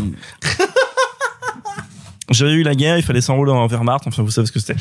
Et Le SFIO, il y a Le STO, Et- pardon, c'est un peu différent. et j'ai découvert euh, et donc j'avais découvert j'ai eu un cours voilà sur sur le goût de la cerise qui est un, un film très commenté très étudié parce que Palme d'Or parce que parce que Kiarostami etc et que j'ai découvert dans des conditions horribles dans des conditions horribles qui me sont personnelles c'est-à-dire conditions horribles dans le sens je n'étais pas quelqu'un d'ouvert à l'époque et conditions horribles non non mais je, je regarde ça vraiment euh, de manière très ludique enfin très euh, euh, comment dire euh, Dépassionné. euh, non objectif sur comment j'étais à l'époque et euh, et aussi parce que le film j'ai découvert dans une dans une version proprement horrible j'ai découvert le film dans une qualité qui est proche de ce qu'on voit à la fin du film parce que la fin de, de, de- du goût de la du, du, du- la cerise. est tourné en vidéo. Euh, et j'ai découvert le film dans un master DVD ou VHS j'en sais rien proche de ce qu'on voit à la fin. Et ça m'avait gâché euh, entre cette expérience de découverte parce que ça renvoie une image cliché de ce que alors jeune étudiant on peut se projeter sur entre guillemets le cinéma du monde arabe le cinéma iranien sur un truc tourné en VHS dégueu avec tout cramé derrière etc alors que là à la redécouverte du film du coup je l'ai redécouvert euh, 11 12 ans plus tard maintenant parce que je viens de le revoir là pour l'émission et, euh, et avant tout, en fait, j'ai perçu le film totalement différent parce que d'abord, et, et on n'en a pas parlé, j'ai redécouvert un film intensément beau, intensément... Ah, euh, le film d'un photographe. ouais, parce qu'il est voilà. photographe. C'est c'est magnifique visuellement, ça c'est un truc que je ne pouvais pas voir, ou soit j'avais pas la sensibilité, soit encore une fois il y avait ces problèmes techniques. Je ne pouvais pas voir à l'époque. Regarder la beauté des cadres, des teintes, des la, science du cadrage qu'il y a là-dedans. À un moment, on suit une bagnole dans la nuit, t'as le cadreur qui perd de vue la bagnole parce qu'elle passe derrière un bout de montagne, on la retrouve, on la retrouve après, etc. C'est d'une beauté avec à l'horizon euh, la nuit sur Téhéran et les lumières de la ville, etc. Oh, le film est d'une beauté. Et ça, du coup, on en revient un peu à un truc qui est important dans la restauration du film. C'est pas juste faire en sorte que l'image elle soit jolie, acceptable selon des standards techniques aujourd'hui.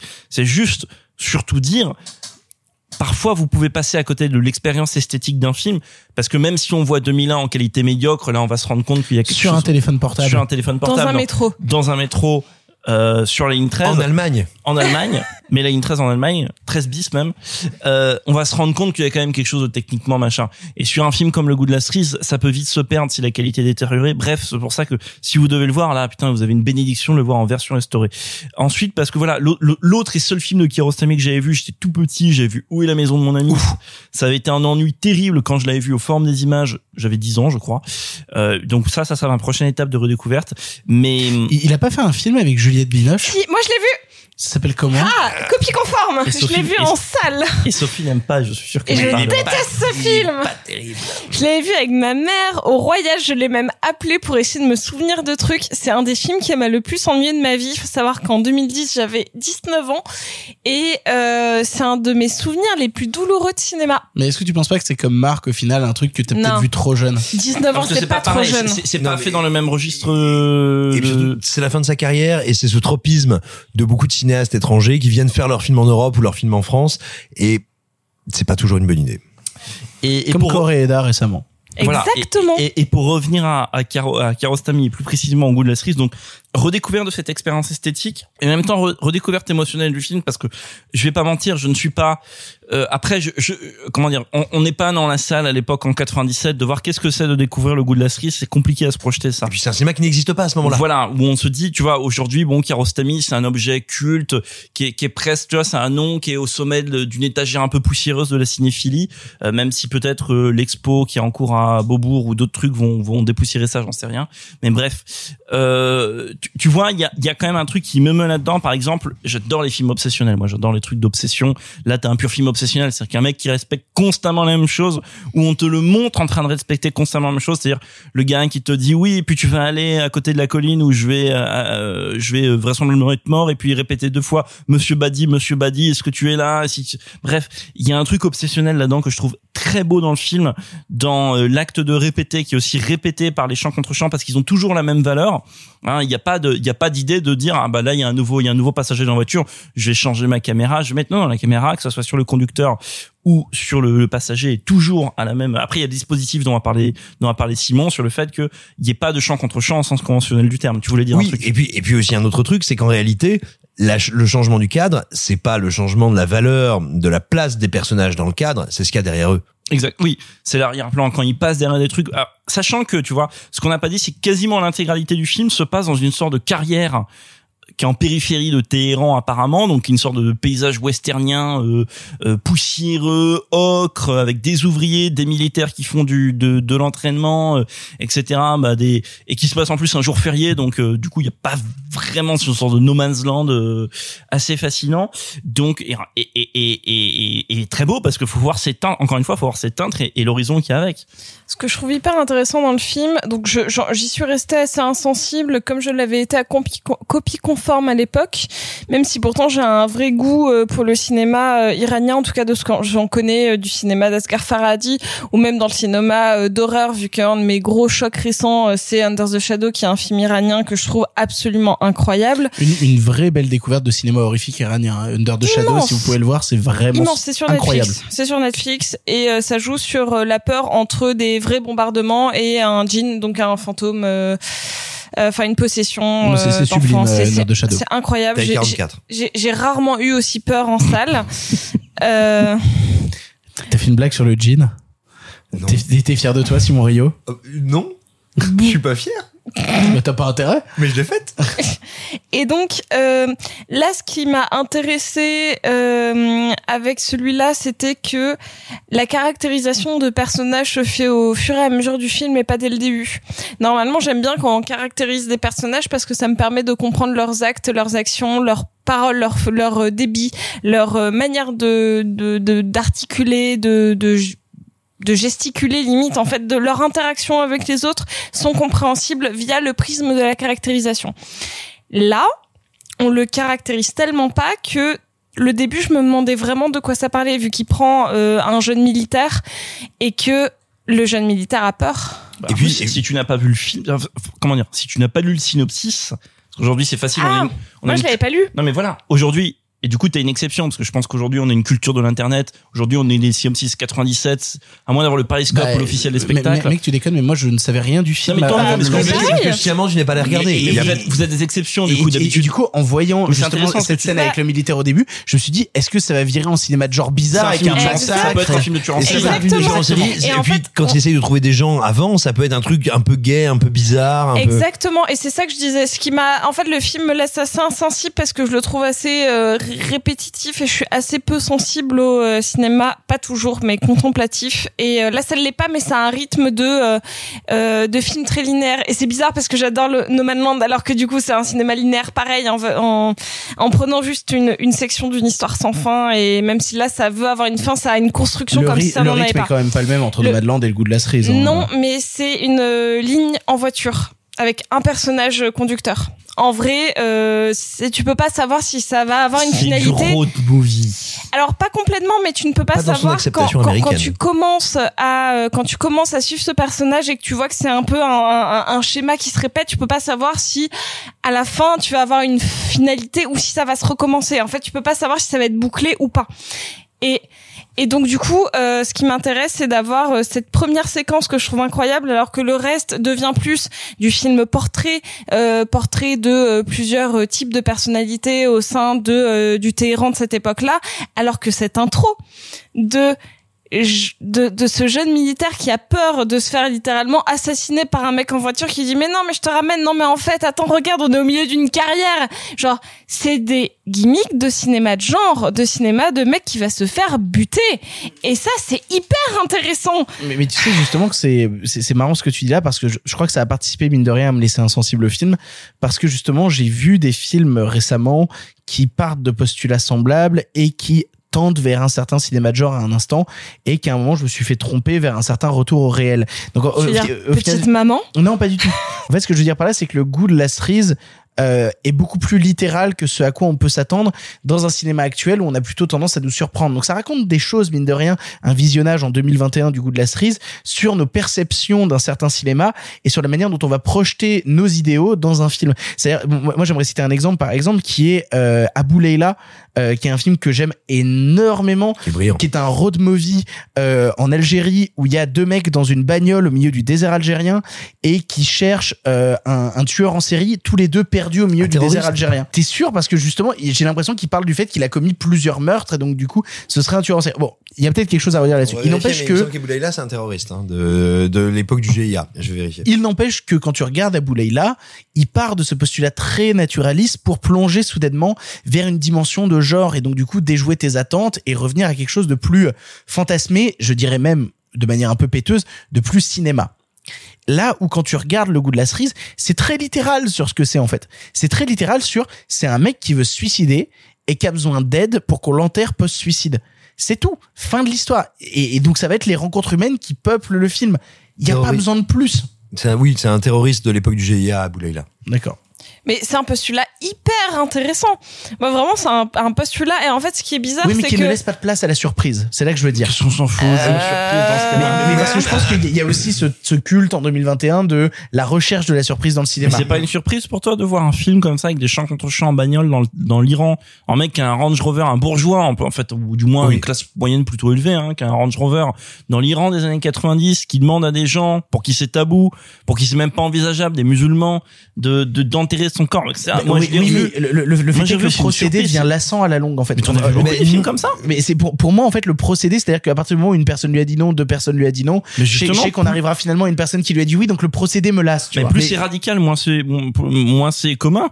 Et, et puis d'autant plus c'est pas que forcément parce que c'est extraordinaire euh, que, euh, dans le vrai sens du terme que Oui. ça, ça ne peut pas être euh, lassant dans sa dynamique. Ah non, mais euh, ça, bien sûr, ça c'est autre chose. Après, moi, je suis bouleversé par ce film qui est capable de mettre face à hum, ce qu'on pourrait appeler une non pas une altérité radicale, mais une véritable altérité, c'est-à-dire un schéma de symboles et de poésie qui sont iraniens qui ne sont pas miens, donc que je découvre et avec lesquels j'essaye de, de me débrouiller et dont je réalise en cours de chemin que ça devient un dialogue euh, platonicien, puis aristotélicien, et, et tout d'un coup, qu'il soit capable de mélanger ces niveaux de langage et ces niveaux de poésie et ces niveaux de philosophie, je trouve ça superbe. Et je te vois faire un, un geste du poignet. T'as un petit problème d'arthrite Qu'est-ce qui t'arrive? Non, non, pas du tout, pas du tout. Je trouve ça passionnant ce que tu dis là. Tu veux qu'on Euh, parle des cercles de l'enfer? Qu'est-ce qui se passe? Ah, agression. in. Bien, bien. Non, elle est bien, celle-là, je l'approuve. si tu me si tu me laisses un mot pour conclure, si vous êtes curieux de cette découverte là, alors donc euh, je sais pas si tu l'as dit, mais donc si on parle de Kiarostami, donc c'est parce C'est que parce qu'il y a une rétrospective en salle consacrée au cinéaste Voilà. et que vous pouvez retrouver le goût de la cerise en salle. voilà, soit en salle, euh, donc un peu partout en France, soit en Blu-ray, en vidéo machin. Il y a une exposition pour les Parisiens ou il, euh, franciliens. Il y a une exposition à Pompidou sur Kiarostami, l'ensemble des œuvres de Kiarostami. T'as trois bouquins aussi qui ont été bon, je vais pas faire l'inventaire, mais bref.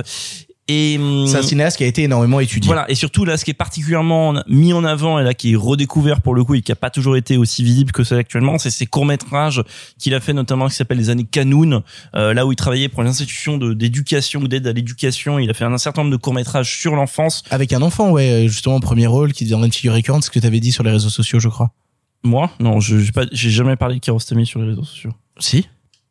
T'étais Non, bourré alors je sais à quoi tu fais référence et là je vais pouvoir faire caler ma pub. Vous pouvez aller lire sur le site de Revue et Corrigé. Vous Oh connaissez Revue et Revue et Corrigé. Corrigé. Revue et Corrigé même parce que la dernière fois Revue et j'ai- corrigé. Ouais, la dernière fois, j'ai rencontré une personne qui faisait la liaison, même moi je ne la fais pas. Revue et corrigé. Revue et corrigé.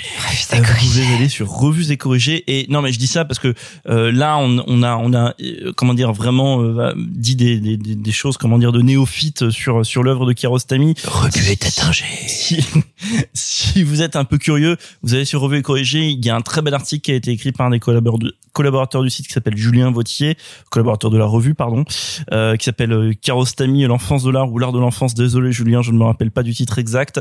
Bref, euh, qui, qui justement parle du rapport de Kiarostami à l'enfance, donc ça parle beaucoup plus de la première partie de sa carrière que de ce qu'on vient de dire là.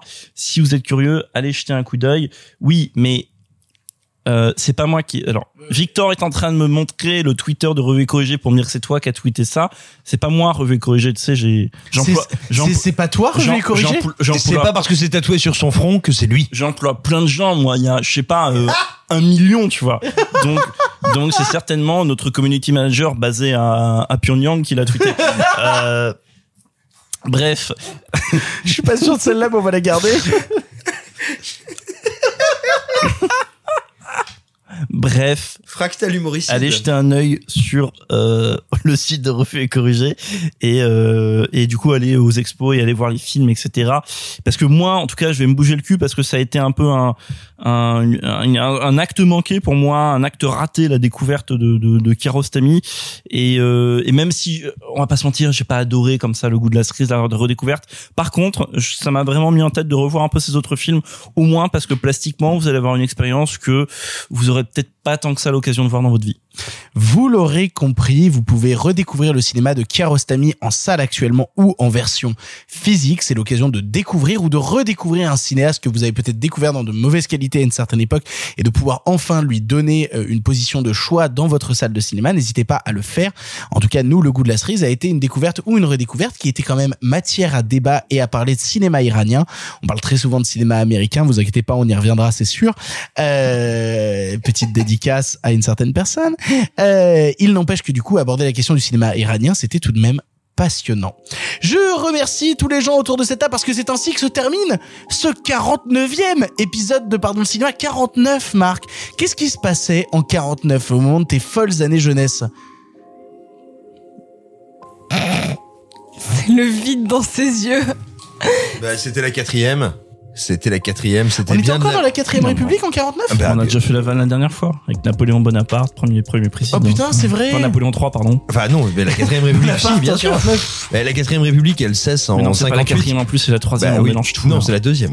Vous êtes nuls. Hein En Ouais, 49, c'est la deuxième Non, c'est la deuxième. Il a raison. Oh, les gros nuls, on Vous mélange. êtes On n'est pas déjà dans la cinquième. Non, non, non, on n'est non, pas non, déjà C'est dans la la deuxième cinquième. république. Non, La non, deuxième non, république, c'est la deuxième- 48-52. Voilà. 48-52. Après, t'as le, t'as le Second troisième Empire. empire. Le Second, Second Empire. empire de Napoléon Empire. III. Troisième Oh, république. c'est rude. Oh, mais tiens, euh, range ton lambrosco là. ça. à, la, à la fin de la Seconde Guerre mondiale, tu as la quatrième République. La quatrième République s'arrête en 58 quand le, le général fait passer bah, la nouvelle constitution et, et juste après euh, le suffrage universel il- pour l'élection du président de la République. Il est nul sur l'histoire. Ouais, c'est ça. Heureusement Mais en qu'on répare c'est des points mon historiques truc, à chaque C'est fois. plutôt mon truc l'histoire, mais alors là c'était du coup 49, on a toujours pas 49 49, on a toujours pas. Non, on a pas, rien, on a rien, rien en 49. cinéma 49, euh, les 49 euh, Ronin, non bah non, c'est du goût. Non, non, bah non, C'est c'est la version 47. Non, non, non, parce qu'il y en avait deux qui étaient pas là? Euh, 4, 49, 4 plus 9, 13, 13. le nombre 13, chef-d'œuvre. Euh, alors non, c'était Ah non, ça c'est le préquel nombre- du film de Non, Michel non, Schumacher. c'est le nombre confonds avec 23. le- Ah, j'ai tout faux. C'est la meilleure conclusion de cette émission. Qui va, mon dieu Bref. on, on vous on, se préparera rejoint, quelque- on se rejoint à 50 Ouais, hein on vous Euh, préparera quelque chose de mieux à la 50. Je suis sûr qu'à la 50, il y aura plein de choses à raconter. Oh là là, Je remercie tous les gens autour de cette table d'avoir participé à l'émission. Merci beaucoup, Marc. Il essaye de lire la bouteille mais il est pas du côté de l'étiquette. 10% de volume le le le Lambrusco. Mais mais ça doit être le rosé parce qu'on a bu du rosé. alors. Merci beaucoup, Sophie. Merci, je sais pas quoi dire. Merci beaucoup, Simon. Je suis absolument désolé. Mais, oh, merci beaucoup, monsieur Hanneke. Je- oui, mais non, il, Ah, il ah est oui, le désolé. rosé, il est quand même à 11,5. Putain, mais arrête, Marc Il est désolé, mais moi je suis content. On se retrouve la semaine prochaine pour la cinquantième émission de Pardon le cinéma. Il va y avoir éno- tu arrêtes Marc. Il va y avoir énormément de films la semaine prochaine. Je sais pas comment on va tenir l'émission de la semaine prochaine. Ça va être un bordel infâme. On se retrouve pour la cinquantième de Pardon le cinéma. Salut, salut les copains. Arrêtez, j'en suis fini.